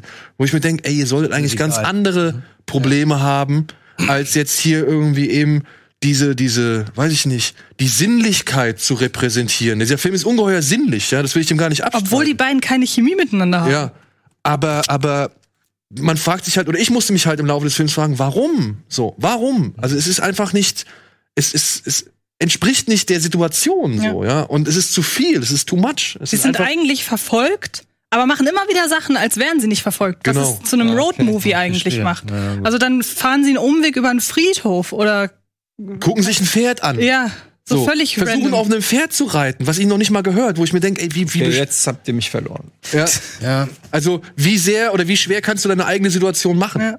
Aber dann muss man halt auch fairerweise dann sagen, trotzdem schafft es die Dame halt das Ganze nicht, obwohl es so schön ist, irgendwie am Ende alles wirklich äh, äh, schön sein zu lassen. Also die ist schon relativ ungeschönt in ihrer Aussage und in der Situation, die da beschrieben wird. So, ja, also das ist schon tatsächlich am Ende des Tages ein bitterer Film, weil er halt wirklich die ganzen Problematiken innerhalb der Black Community und aber halt auch die ganzen, ja, die, den ganzen Druck, der auf sie ausgeübt wird, Ich wollte sagen, das klingt für mich ehrlich gesagt ein bisschen schade. Weil der Auftakt, ne, ihr habt die erste Szene beschrieben, wir haben die gerade auch ein bisschen ausschnittsweise gesehen, da dachte ich so, boah, das könnte echt ein gutes, hartes, glaubwürdiges, wichtiges Drama sein unter Umständen. Und dann plötzlich kommen die Geschichten, die ihr jetzt erzählen, ja, wir gehen mal ein bisschen Pferde reiten, wir gehen mal ein bisschen tanzen in einer Bar, wo wir auf der Flucht sind, das sowas reißt mich extrem raus, muss ich sagen. Und jetzt, jetzt bin ich schon wieder so, nee, guck ich mir doch nicht an. Wie gesagt, ich will den Film, das ist nur meine persönliche Wahrnehmung. Also wir haben es ja beide tatsächlich so kommt schon ins Kino? ähnlich. Bitte? Ist schon. Der ist schon im Kino gewesen. Wir haben es beide tatsächlich ähnlich so wahrgenommen, ja. Und ich, ich will diesem Film auch wirklich nichts Böses so. Das ist schon, ein, ein, wie gesagt, ein sehr stilvoll inszenierter Film. Er hat, er hat wirklich die Sinnlichkeit irgendwie Ja gut, aber wenn gepackt. offensichtlich die Chemie zwischen den beiden Hauptdarstellern Ja, nicht, kommt nicht stimmt und sie ständig komische Sachen machen, obwohl sie auf der Flucht sind. Ich muss sagen, ich hatte halt vor allem ein Problem mit der Dame, mit, äh, wie heißt sie? Ähm, Doppelnamen, ne? Jodie Turner Smith. Die fand ich halt, die Figur fand ich halt so unsympathisch. Ach so. Ja. Weil die, die, die Darstellung finde ich eigentlich ziemlich gut. Ja, die Darstellung, also ich will gar nicht sagen, dass sie das schlecht macht. Ich fand die Figur einfach nur so unsympathisch. Und den, sag ich mal, gröbsten Fehler, muss ich sagen, den sich die Regisseurin da erlaubt, ist dann halt, es gibt, es gibt eine Liebesszene, die wird halt gegengeschnitten mit einer sehr gewaltvollen Szene. Mhm. Und ich fand, das hat so gar nicht gemacht. Also da, da hat sie halt dann einfach eine Spur too much irgendwie Poesie oder, oder Epik draufknallen wollen und das funktioniert meiner Ansicht nach überhaupt nicht. Obwohl der Film, wie gesagt, geile Bilder hat, die Darsteller das alles solide machen, gute Probleme aufgegriffen werden. Das heißt, Stich, Stichwort Epic. Bad Boys, Bad Boys. du wartest die ganze Zeit nur darauf, dass du endlich über Bett naja, aber kannst, wofür sind wir denn hier? Nach der Werbung. naja, gut.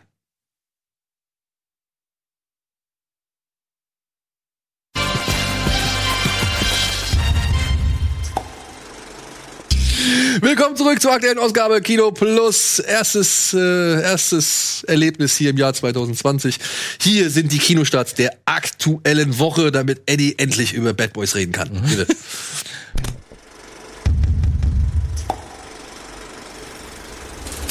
光線が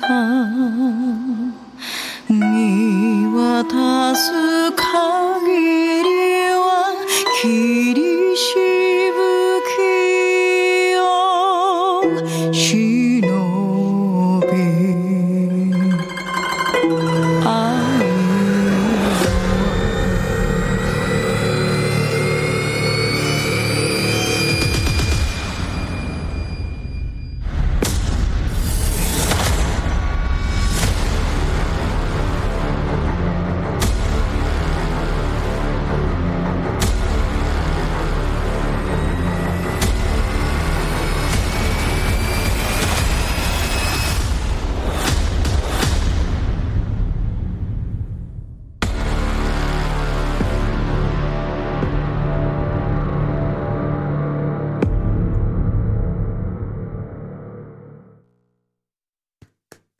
Nice. Sehr gut. Annabelle hat sich wieder ausgetobt. Ne? Ja. Sehr gut. Freut sich auch wahrscheinlich jede Woche. Ah, Sehr gut. schön wieder was So.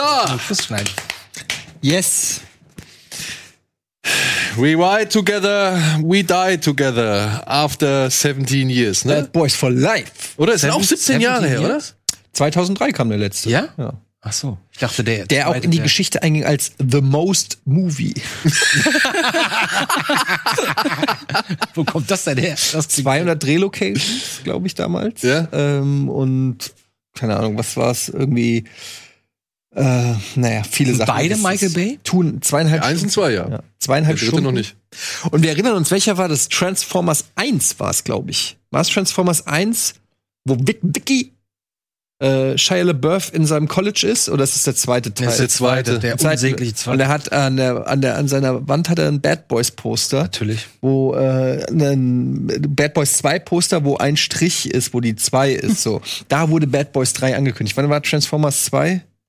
Ungefähr. Acht Jahre oder so? Trans Ja, vielleicht, vielleicht 10. Was, Äh, zehn? Ja, nee, nee, ich glaube weniger. Ja. Also insofern so lange, 2009. Ähm, elf. also elf Jahre schon Boah. angeteased. Das heißt, und wir haben fast 20 Jahre keinen Bad Boys Film mehr gehabt. Ja. Habt ihr, ihr seid ja beiden so Hardcore-Fans oder vor allem du, ne? Ähm, hast du da eigentlich noch, ich bin Hardcore Glaubwür- Hassliebe.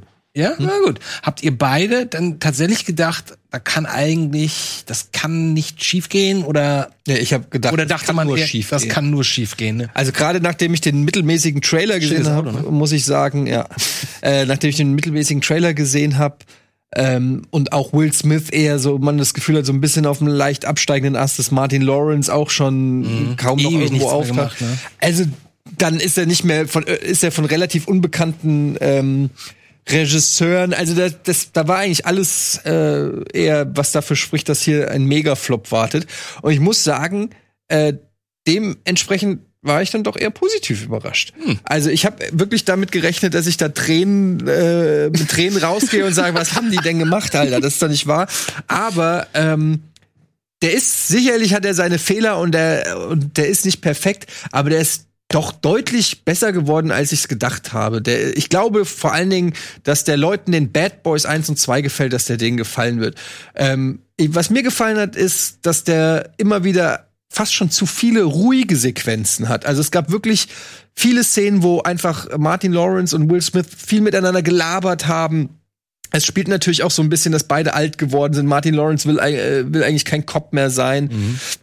Und äh, die wollen eigentlich retiren und es geht, es wird halt viel auch damit so mit dieser äh, Prämisse so gespielt, dass dass sie da keinen Bock mehr haben. Martin Lawrence ist auch echt so, der der der zieht gut mit, also der der der der bringt die besten Gags. Aber warum ist sieht Martin, Martin Lawrence denn jetzt 20 Jahre älter aus als Will Smith? Gut, weil der halt sowas wie Jeez. Ritter Jamal gedreht hat und Will Smith sowas wie I Am Legend, ne? Aber wir haben auch im Film drüber geredet, es ist halt einfach Veranlagung. Ich meine, die Backenknochen oder die Backe, die Backen von Martin Lawrence, die sind Backen, halt, ja. gehören in, eigentlich in ein Museum. Weil das ist schon ohne Scheiß, was geht da. Backen von Martin Das ist unfassbar. Das sind wie so zwei Airbags, die der, der Typ da hat. Da, das ist schon Aber wie irgendwie alt ist er krass. Wie alt ist, sind die denn? Die sind beide schon über über- 50, oder? Über 40 auf jeden Fall, über 50. Auf jeden Fall setzt sich Will Smith in letzter Zeit ziemlich viel mit seinem Alter und mit seiner Rolle als 51 ist Will Smith. Action-Figur auseinander. So, also das hatten wir jetzt schon bei Gemini Man. Und tatsächlich ist, ähm, muss man sagen, Bad Boys dann halt 54 ist er schon. Ja. auch, äh, geht halt auch, also das, ich meine, dieser, wie heißt der, Marcus? Ist er Marcus? Ja. Marcus Burnett ist immer noch, der will immer noch der Bad Boy sein. Aber realisiert halt nicht so wirklich, dass er, ja, halt doch schon etwas älter ist. Wenn, wenn ich das jetzt so höre, was Eddie meinte, dass es jetzt auch mittlerweile vielleicht auch eine schöne Abwechslung mehr gibt zwischen äh, über the Top Action und, und ruhigen Momenten. Ist das ein Film, der Leute anspricht, die die Reihe Mike Laurie nicht ist kennen? natürlich. Mike Laurie. Weil ich kenne die Reihe ja nicht. Ich habe das ja nie gesehen. Jetzt Du hast noch kein Bad Boys und jetzt gesehen. kommt der Satz, der schon achtmal hier in der Sendung aufgehört ist. äh, ja, ich weiß nicht, ähm, ähm, Hattest du mal in den Netflix Six Underground von Michael Bay rein? nee, noch nicht. Hab, ich ich habe kein Interesse daran. Ja, okay. Das ist aber nicht vergleichbar. Also finde ich. Ja, Nee, aber trotzdem, trotzdem gewinnt dieser Film für mich für die Reihe über, überzeugt Nee, mich ich finde, musst, ich, also meiner Meinung nach musst du damit. Der Beste ist der erste. Ähm, und ich finde, was, was mir auch gerade beim dritten so ein bisschen gefehlt, was der erste hat, der erste hat ja, der hat diese relativ roughe Cop-Geschichte mit den beiden, so Buddy-Komödie, coole Sprüche, schnelle Autos, alles cool, cool, cool, Michael Bay. Und dann hast du aber noch so eine leichte Comedy-Variante, weil da Thea Leoni ähm, noch mitspielt und ähm, ma, ma, irgendwie Martin Lawrence äh, Schiss hat. Dass müssen er- die Rollen tauschen. Sie müssen die Rollen quasi tauschen vor der Frau von Martin Lawrence, damit er keinen Ärger kriegt. Und das bringt dann noch mal so eine Ebene mit rein, die echt teilweise sehr lustig ist. Ähm, und äh, Bad Boys 2 ist halt völlig over the top. Hat aber ein paar, wie ich übrigens äh, neulich gelesen habe, weil äh, Seth Rogen das getwittert hat. Er, Judd Apatow und Evan Goldberg haben den teilweise umgeschrieben. Ja, ey, das, also, als du das eben in der Pause erzählt hast, dachte ich echt, das kann doch nicht angehen. Aber es macht Sinn, wenn die gemerkt haben, das ist ein Skript für einen Actionfilm mit coolen Dudes und dann merken sie aber, warte mal, irgendwie könnte ein bisschen Humor da nicht starten. Wen holen wir dann? Ja, holen wir doch mal hier den Seth Rogen. Ich meine, Bad Boys sagt man so gemeinhin, ich weiß, Independence Day, aber Bad Boys ist eigentlich der Film, der Will Smith zum, zum Superstar gemacht hat. Das ist das erste Mal, wo er, da, davor gab es ja nur Fresh Prince im Prinzip. Und das war das erste Mal, wo man gesagt hat, wow, der Typ ist ein fucking Actionheld. Also ja, der, ja, war schon, war, also ich, da mit was denn? Ich, naja, Independence Day würde ich schon sagen. Ich meine, der Typ Da geht in Zeitlupe mit aufgepumpt, Ja. geht da durch die Wüste mit seiner Zigarre. Aber da hat er eine. Nebenrolle und in, in, in, Ja, das stimmt. in Bad stimmt. Boys trägt er mehr oder weniger den Film und äh, das war so, war schon so der, der Wendepunkt, finde ich, in Will Smith, äh, Smiths. Wann war der erste? 98? Bad Boys war 95, 95. Independence, Independence Day war 96. Siehst du? Also ich Oh, sag mal so, dann. Bad Boys hat ihn Okay. schon auf die Landkarte gesetzt, aber der, der, der wirklich, der Durchbruch war schon meiner Ansicht nach. Also ich sag, der, der, der Startschuss war Bad Boys, würde ich sagen.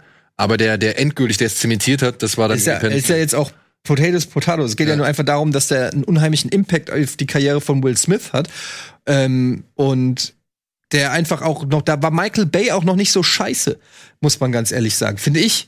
Ähm, Bei- bei? Bad Boys 1. Ja. Das war ein, das ist ein richtig gut inszenierter Action-Buddy-Komödie. Jetzt kann man natürlich sagen, ich stehe einfach nicht auf One-Liner und, und Ballereien, dann ist es halt einfach auch nicht dein, dein Genre. Aber wenn du irgendwie auf, auf so Buddy-Action-Komödien stehst, ist für mich Bad Boys einer der besten. Und dann kommt der zweite Teil, ja, der ist ein bisschen over the top, aber ich muss sagen, ich habe mich da, ich habe da Spaß an dem. Der macht, der, der macht Spaß. Der nimmt sich nicht selbst nicht zu ernst. Der ist, der ist halt ein bisschen quatschig. Und äh, der dritte Teil ähm, ist so ein Mittelding irgendwie. Was ich kritisieren würde am dritten Teil ist, dass der so dem fehlt vielleicht so ein bisschen das Herz. Dem fehlt so ein bisschen das. Ja, weißt du, was ich meine? Ich, Er ist schon recht generisch. ja, es, er hat ein paar gute Szenen. Er hat einen ganz guten Humor. Also er sieht irgendwie nett aus, aber es fehlt irgendwie so das gewisse Etwas, so das Alleinstellungsmerkmal, was, was man sich dann auch irgendwie so wünscht. Oder? Also tatsächlich muss ich sagen, dem Film, und das hätte ich niemals gedacht, dass ich das sage, aber dem Film fehlt Michael Bay. Es ist so. Ist das nicht Michael Bay? Regie? Nein, es ist nicht Michael Bay. Ach so. Es sind zwei junge Regisseure, die bisher einen Film gemacht haben, zumindest bisher ein Film von ihnen hier nach Deutschland gekommen, der tatsächlich auch Gangsters for Life in Deutschland heißt. ähm, ich glaube, es sind so zwei Schweden oder irgendwie sowas. Das sind nicht äh, Israelis? Ja, oder aber so? israelische Schweden oder irgendwie sowas. Also, es ist, also die, die kommen, glaube ich, aus Schweden. Ich bin mir nicht hundertprozentig sicher, also nagelt mich darauf nicht fest. Aber die haben halt, wie gesagt, erst einen Film gemacht und ich finde halt Bad Boys 3 ähm, hat immer dann das Problem, wenn die beiden versuchen, auf Michael May zu machen. Hm. Ja, Ah, okay. also wenn sie halt, es gibt, es gibt tatsächlich super Szenen. Es gibt ein, zwei Cameos zum Beispiel, die sind klasse so, wo sie auch wirklich mit der Michael Bay Ästhetik arbeiten und da der Witz oder der Gag halt aufgeht. Es gibt aber halt auch oder direkt, wir haben es im Trailer gesehen, ne? Dieser Shot am Anfang, wenn, es, wenn die Kamera um diesen Porsche rumfährt, der geparkt ist und die beiden steigen obercool aus und er knallt gegen den Hydranten. Das ist so die typische Michael Bay-Szene, die jetzt halt noch mal Mit dem Bruch. mit dem Bruch.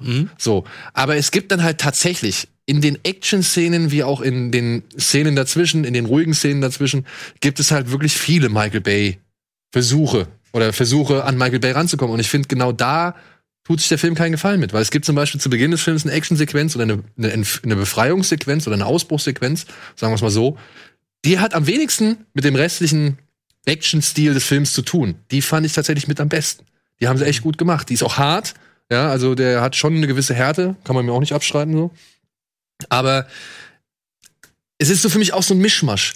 Der Film sagt am Anfang eigentlich direkt selbst. Da sagt Will Smith zu, zu Martin Lawrence, You want me to slow down and speed up at the same time. Und das ist wie damals bei Rocky 4, You're out of focus, weißt du noch? Als er am Anfang mit der Kamera da kommt. Das ist so der Satz, der für mich den ganzen Film beschreibt. Der Film möchte langsamer sein als die bisherigen Michael-Filme, äh, als, als die bisherigen Bad Boys-Filme, aber will gleichzeitig Gas geben. Und das führt bei mir nicht zu dem gezielten Effekt. So. Ich hätte gern mehr Over the Top gehabt, tatsächlich. Bei den beiden. Hast du diesen Miami Vice gesehen mit Don Johnson? Fand ich ganz okay. So in die Richtung, finde ich, es geht er halt. Das war ja auch ein Bad Boys-Film eigentlich. ähm, ja, also der hat schon sehr schöne Bilder und so. Und der, also mir hat er Spaß gemacht, aber ich bin auch einmal kurz eingepennt. Also es ist auch erstaunlich langweilig teilweise gewesen. Der hat ein paar, hat ein paar wirklich lange, also wie Längen. Öde gehabt. Szenen, ja, die einfach zu nichts führen. Ja. Ich weiß nicht, Anti, sag mal was. Du bist Ja, du hast es, du hast im Grunde mir das vorweggenommen, was ich sagen wollte, dass dem Film Michael Bay fehlt. Weil durch Michael Das Bay. nochmal sagen will. Also ich bin ja, ich bin ja no bei, ich bin ja bei gewissen Filmen von Michael Bay sowieso sehr Fan seiner Machart. Also immer dann, wenn er nicht einen, einen festgefahrenen Studiofilm macht, die Transformers-Filme, das, da passt der Stil von Michael Bay überhaupt nicht zu den Vorstellungen des Studios. Aber ich bin ja dann doch eher Befürworter von Michael Bay. Und ähm, dem Bad Boys 3 fehlt die Gigantomanie. Also da fehlt dieser letzte Wahnwitz, den Bay gerade in Bad Boys 2 immer noch gepackt hat.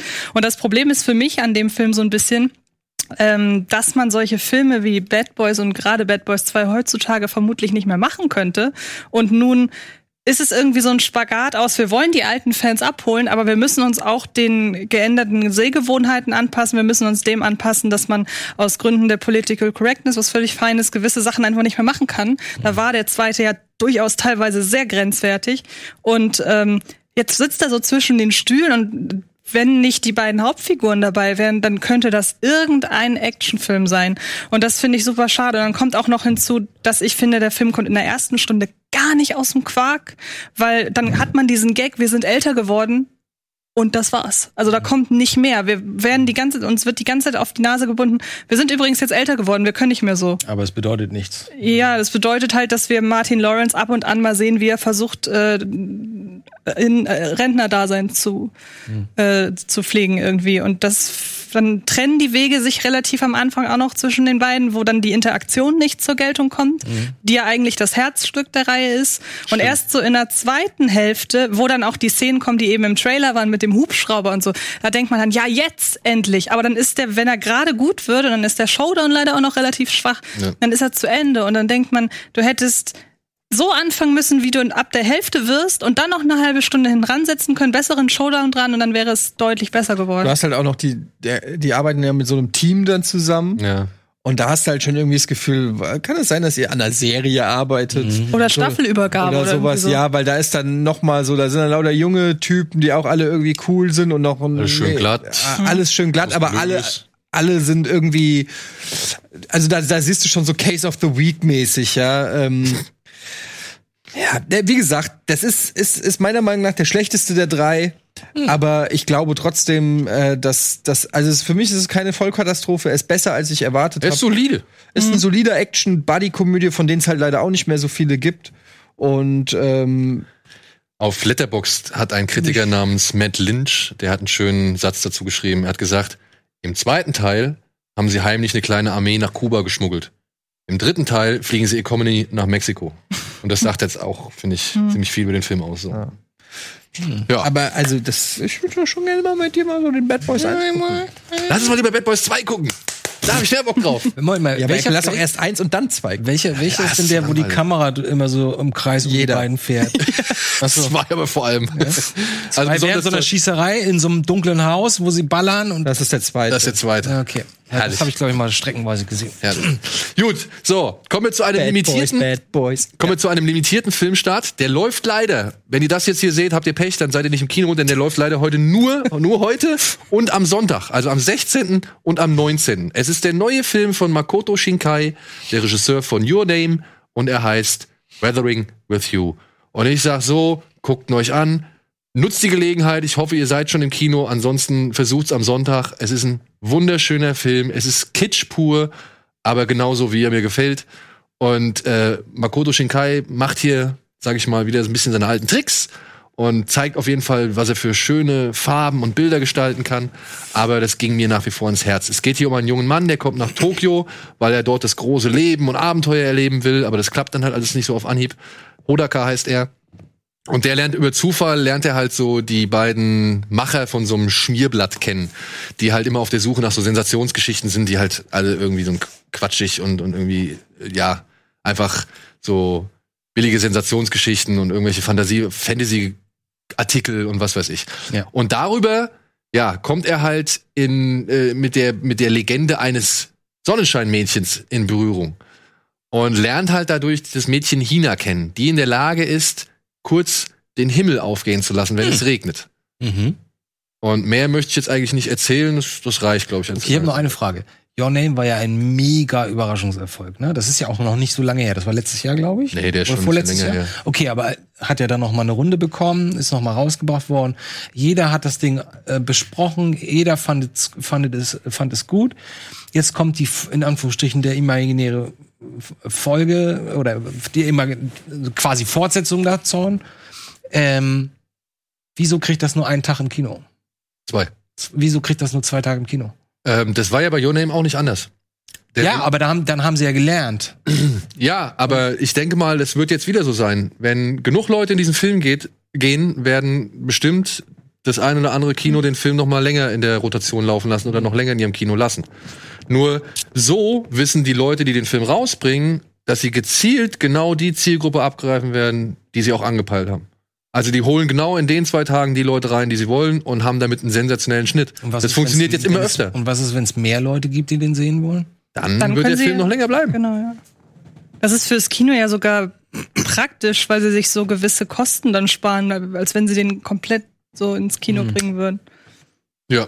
Okay. Antje hat ihn auch gesehen. Antje, was sagst du? Ich finde ihn sogar besser als Your Name, womit ich wahrscheinlich relativ alleine sein werde, weil äh, Your Name ja schon ein extrem großer Publikumsliebling war. Ich fand den auch sehr gut. Bei Weathering with You sagt man einfach das Thema ein bisschen mehr zu und äh, er ist vom, vom, vom Erzählen her, finde ich, ein bisschen konzentrierter. Your Name war ja, hat sich ja irgendwann sehr äh, so aufgeblasen, was jetzt negativer klingt, als es ist. Aber der wurde ja irgendwann sehr groß in den ganzen Dimensionen, die der erzählerisch abgegriffen hat. Und da finde ich Weathering with You einfach intimer und deshalb ein bisschen schöner tatsächlich. Aber wirklich, ist ein schöner Film. Ich Ja. habe ihn jetzt zweimal gesehen, er hat mich zweimal zu Tränen gerührt.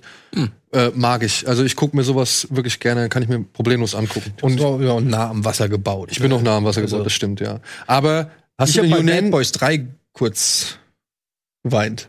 Als Martin Lawrence in der Kirche ist und betet? Nee, das, das als er zu Hause mit dem Ventilator aber so, Hattest du Angst um seine Figur? konnte mitfühlen. Aber hattest du Your Name jetzt mal gesehen? ja, Und wie fandst du ihn? super. Hm? Also ich glaube, der wird dir auch gefallen. Ich habe den immer noch nicht. Muss ich. Oh, mal. der ist auch auf Netflix mittlerweile. Genau, oder? ist auf Netflix. Ja, ich muss den mal gucken. So, und dann kommt natürlich der große Oscar-Kandidat und ja, der Golden Globe-Gewinner. Äh, kommt heute auch noch ins Kino. 1917. Eine fiktive Weltkriegsgeschichte basierend auf den Erzählungen des Opas, glaube ich, von Sam Mendes. Ach was. Ja. Aha. Äh, hier geht es um zwei Soldaten, die sollen halt von ihrer Einheit aus zur nächsten Einheit laufen, um der zu erzählen, dass sie ja in eine miese Falle der deutschen Wehrmacht laufen werden, wenn sie denn ja ihren Angriff oder was weiß ich starten, den sie eigentlich vorhaben. Und dafür, und der da beginnt eine, was ich, wie, wie lang soll es im Film sein? Sechs bis acht Stunden? Das ist ja. Ach so, ja, das ist eine doofe Frage. Weil man die Frage nur beantworten kann, wenn man spoilert. Ja? Ja, ich weiß nicht. Also, Auf jeden also Fall. gefühlt Realtime. Sie, sie sind an der Genau, einen ja. Frontlinie und sie müssen jetzt halt einmal durchs Feindgebiet durch, Mhm. um eben halt an der anderen Frontlinie ihre, ihrem Nachbarbataillon oder, oder Schwesterbataillon zu sagen, dass sie in die eine Falle der Deutschen reinlaufen. Wo ist das? Wo spielt das? Frankreich. Bitte? Frankreich. Frankreich? Ja.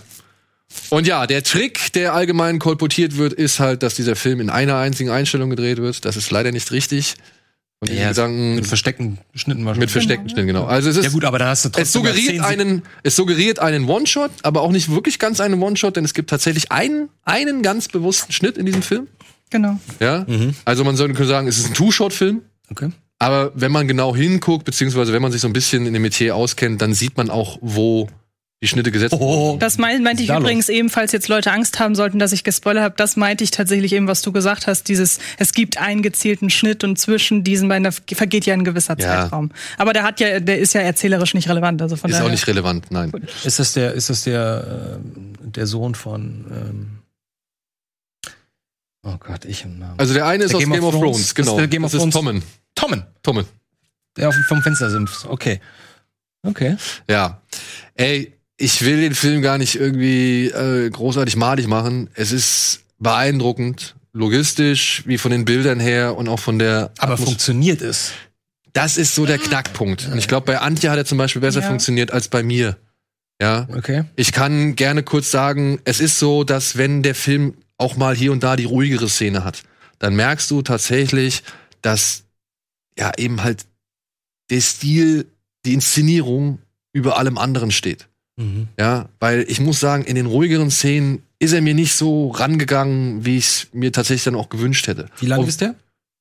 Das ist ja 100, 100, Ist, glaube ich, wieder Also so ein Stunden, typisches oder? zwei, nee, eher zwei. Ja, ja, also Der ist ist irgendwie so lang. roundabout, also irgendwas zwischen 100 und 120 Minuten. Ist nicht allzu, Mhm. allzu lang.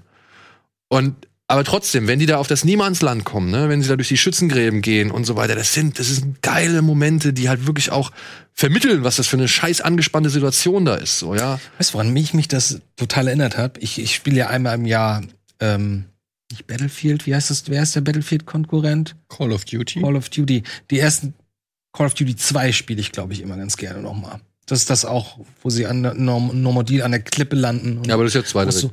Ja, genau. Aber mich erinnert das so ein bisschen, da kommt da so ein bisschen so ein Gefühl auf, so, von so einem, von so einem endlos Game. Es kommt tatsächlich ein Spielgefühl auf. Das ist tatsächlich das, was mich dann halt auch so ein bisschen rausgerissen hat, weil das ist wie in einem Ego-Shooter. Ja, das Ja, meine ich. Ja. Du gehst halt, äh, du machst halt Action oder du hast irgendwie eine Station, die du abhaken musst und dann läufst du erstmal irgendwo lang und dann musst du an einem bestimmten Triggerpunkt kommen, dann wird halt die neue Handlung aus Ja, eingesetzt. Und so verhält es sich für mich teilweise dann doch bei 1917. Mhm. Was ich ein bisschen schade finde. Ja, was ich ein bisschen schade finde, weil, wie gesagt, der ist teilweise atmosphärisch, inszenatorisch beeindruckend. Und die Geschichte selbst? Ähm, unterwirft sich natürlich sehr der, der Form. So. Also es ist einfach nur ein fast schon so einer Roadtrip-Dramaturgie folgend, was Daniel gerade meinte. So, wir haben verschiedene Stationen auf dem Weg von A nach B, die wir so abhaken, ähm, weil es wirklich nur darum geht, von A nach B zu kommen. Also mehr ist das nicht. Und zwischendurch passieren eben an verschiedenen Orten verschiedene Dinge. Für mich ist aber tatsächlich das, was Daniel gesagt hat, dass er in den ruhigen Momenten einem nicht so nahe gehen konnte. Das ist für mich, es passt perfekt sowohl inhaltlich als auch zum Stil, weil das ja wiederum zeigt, es ist in dieser Situation nicht möglich, dass einem Dinge, die einem nahe gehen müssen, nahe gehen tatsächlich. Und das ist für mich sogar noch stilistisch und erzählerisch sogar noch ein Zugewinn, dass ich in dem Moment das Gefühl habe, verdammt, ich würde doch jetzt hier gerne trauern, aber ich habe die Zeit nicht, ich muss ja weiter. Und ähm, dass das alles so immer, dass das ja, dass das so inszeniert ist, dass man halt wirklich hautnah dabei ist, wo dann halt eben auch zugehört, dass man sich mit gewissen Dingen nicht auseinandersetzen kann, weil es die Situation eben ergibt.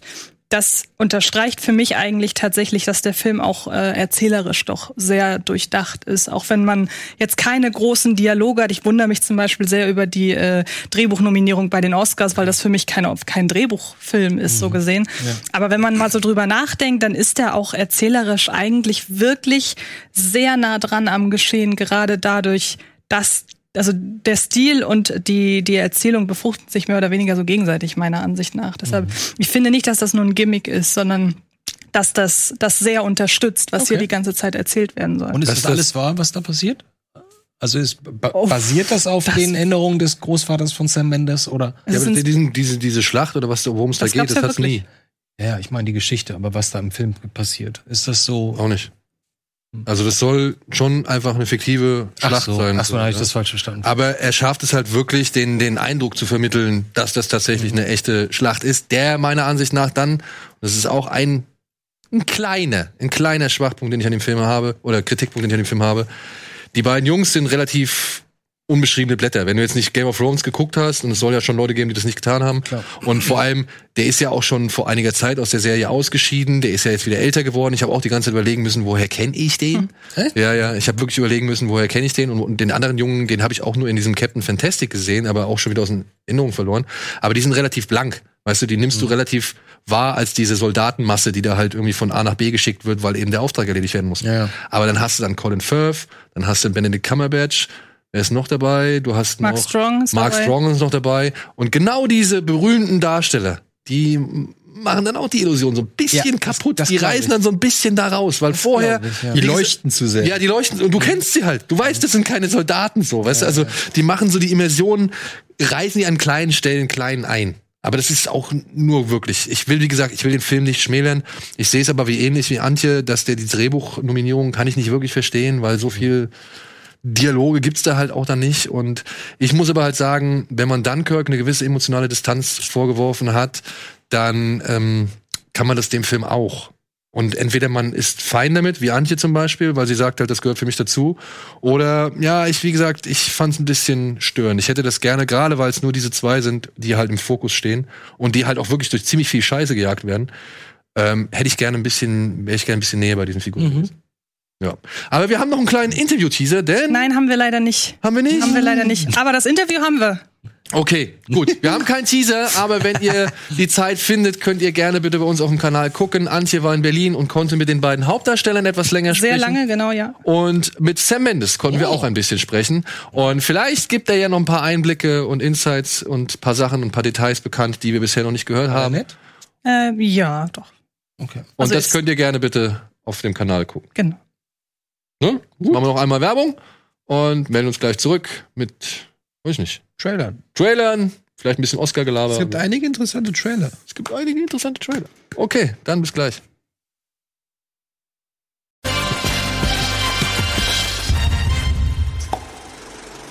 Sollte jemand ein Taxi zu 10 vor. Willkommen zurück zu unserem letzten Part. Es gibt ein paar Trailer. Wir haben jetzt ziemlich viel über Filme gesprochen und jetzt wollen wir einfach mal ein paar Filme, Trailer gucken. Komm, hau raus. Hau raus.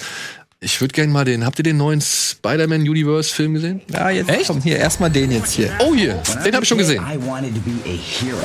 But instead, I grew up to be a nobody. Another schism. Schism. Schism. Schism picked random weirdos and made them fight to the death. And the internet loved it. X wins. Yeah, Nick. I love you. Kommt wie so ein YouTube-Film irgendwie. Er ist auch sehr grell, sehr überzeichnet. Pilgrim-Vibes kriege ich da. Bisschen Kartoffelsalat 2. Nee. Ah, jetzt aber.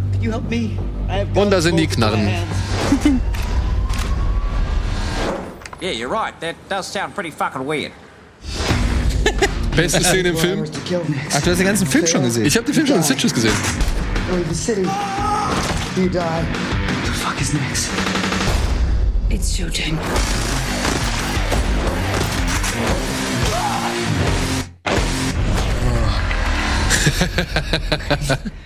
Zu anstrengend, oder? Ja, für mich schon zu anstrengend.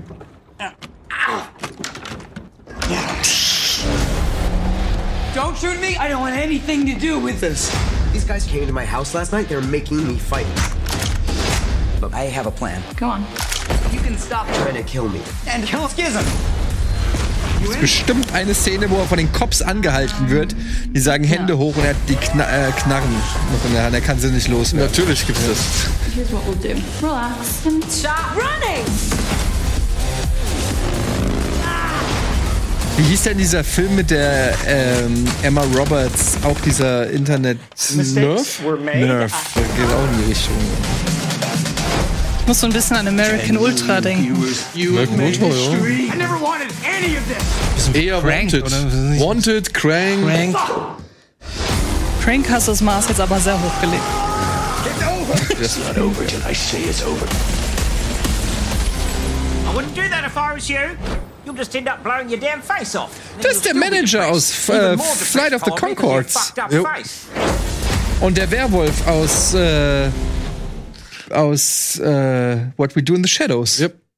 Der ist ein guter Junge. Und es ist eine wirklich her herrlich lustige Szene. Der Typ ist so gut, ey. Ja. Wer es nicht kennt, Flight of the Concords, beste Serie. Und er spielt den Manager von den beiden. Und es ist, es ist eine der lustigsten Serienfiguren ever. Ja. Inszeniert von einem deutschen Kameramann in Szene gesetzt. Unter anderem. Stark. Nächster Trailer. Nächster Trailer.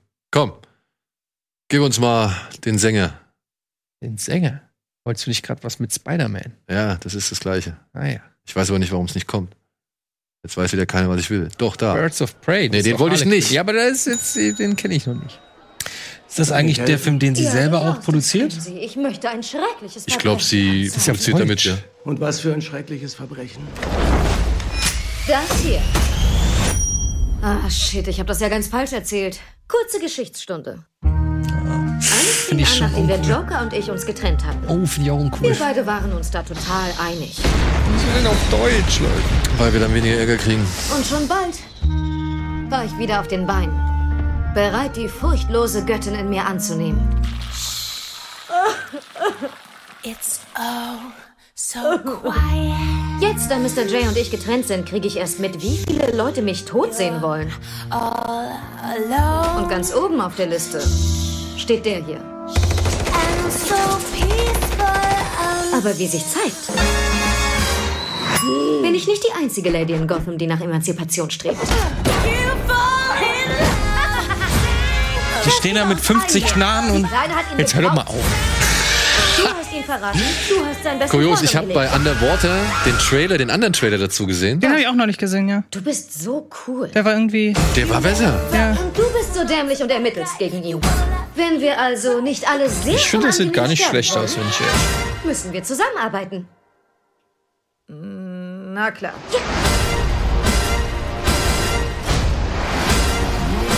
Ah, ich weiß nicht. Es hat für mich einen leichten Joel Schumacher-Vibe. Psychologisch gesehen Sieht halt comic-mäßig aus, sehr aber- die Katharsis, auf die wir hoffen. Ja. Sind wir dann soweit? Ja, es reicht dann aber auch jetzt, oder?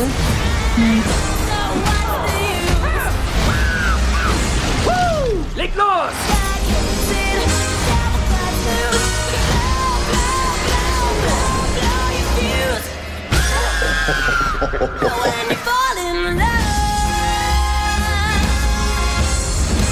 Oh, scheiße. Ist das eine Hyäne in der Badewanne? Ich habe ihn Bruce genannt, wie dieses Wayne-Schnittchen. Flachwitz am Ende. Ja, weil es ist aber auf die, die Übersetzung wie das Wayne-Schnitt. Ja, ja, ja. Also, come on. Nächstes. Was wolltest du hier? Wolltest, äh, Morbius wolltest du sehen? Geht Möbius. Morbius? Den anderen Trailer finde ich besser. Ich fand den anderen Trailer besser, weil der hat nicht so viel von allem erklärt. ja. Aber ich verstehe, nicht, spielt das jetzt nach dem. Nach, nach dem. Ja, der spielt jetzt nach, Nach Suicide Suicide Nach Squad. Suicide Squad? Sagt Weil- sie doch, nachdem ich mich von ihm getrennt Mr. J. Ja, ich dachte, das wäre vielleicht noch eine andere Geschichte. Und sie war ja auch bisher nur in Suicide Squad. Es gab ja keinen anderen Film mit ihr. Okay, und das ist das, den sie produziert, ja? Ich dachte, hätte ich mir anders vorgestellt. Also ich denke, sie ist da mit drin. Ja, ja, also irgendwas. Ja. Können wir noch irgendwas sehen? Oder? Ah, guck mal hier. Oh nein, schon wieder so ein. Ich hasse das Ding, Ich hasse diese. Mann! Michael. Den wolltest du doch jetzt sehen. Ja, aber ich mag diese Zusammenfassung vorher da nicht. Weißt du, was ich meine? Die ersten fünf Sekunden meinst du? Ja. You always have. If there's an Jared answer to Leto? a disease, you'll find it. Ich kann ihn nicht mehr sehen. So schön. So schön. I should have died Batman? Ich dachte wirklich, wir wären, wir wären durch mit dem Thema Trailer und, und Popmusik. I have a rare blood disease, and I'm running out Ich of dachte, wir time. wären durch mit dem Thema Jared Leto. This could be my last chance. You're up to something. What is it? Jetzt stell dir mal vor, das ist Christian Bale. Not exactly legal. I want to see you get hurt more than you already have. This would be a cure.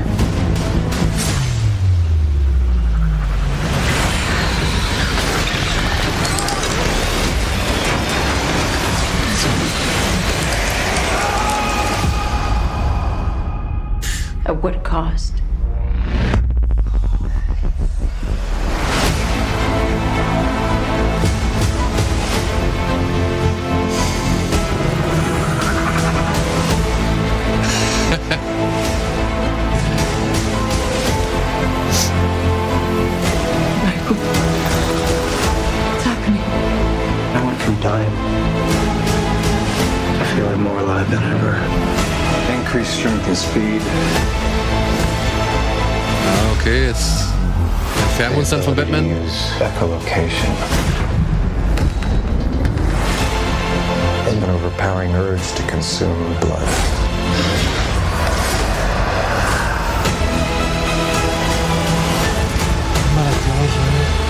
How far are we allowed to go? To fix something that's broken. Das ist Dr. Who. Until the remedy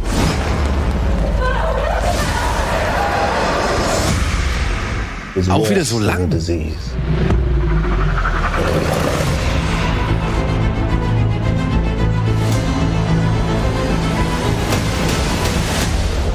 Michael Morby.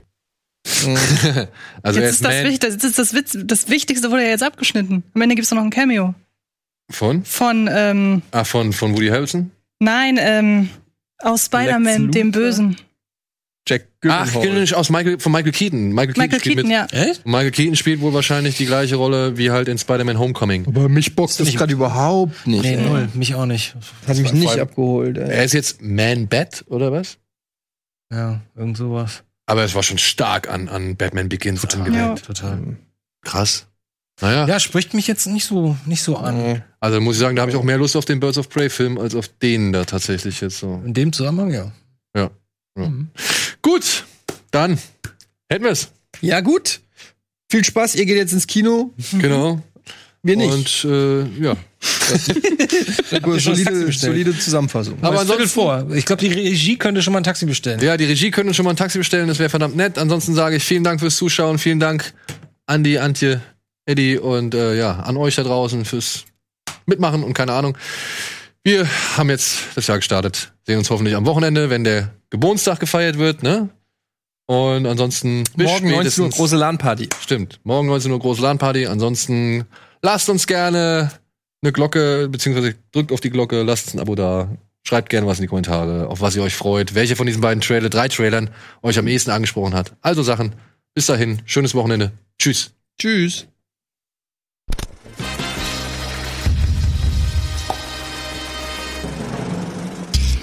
Diese Sendung kannst du als Video schauen und als Podcast hören. Mehr Infos unter rbtv.to/kinoplus.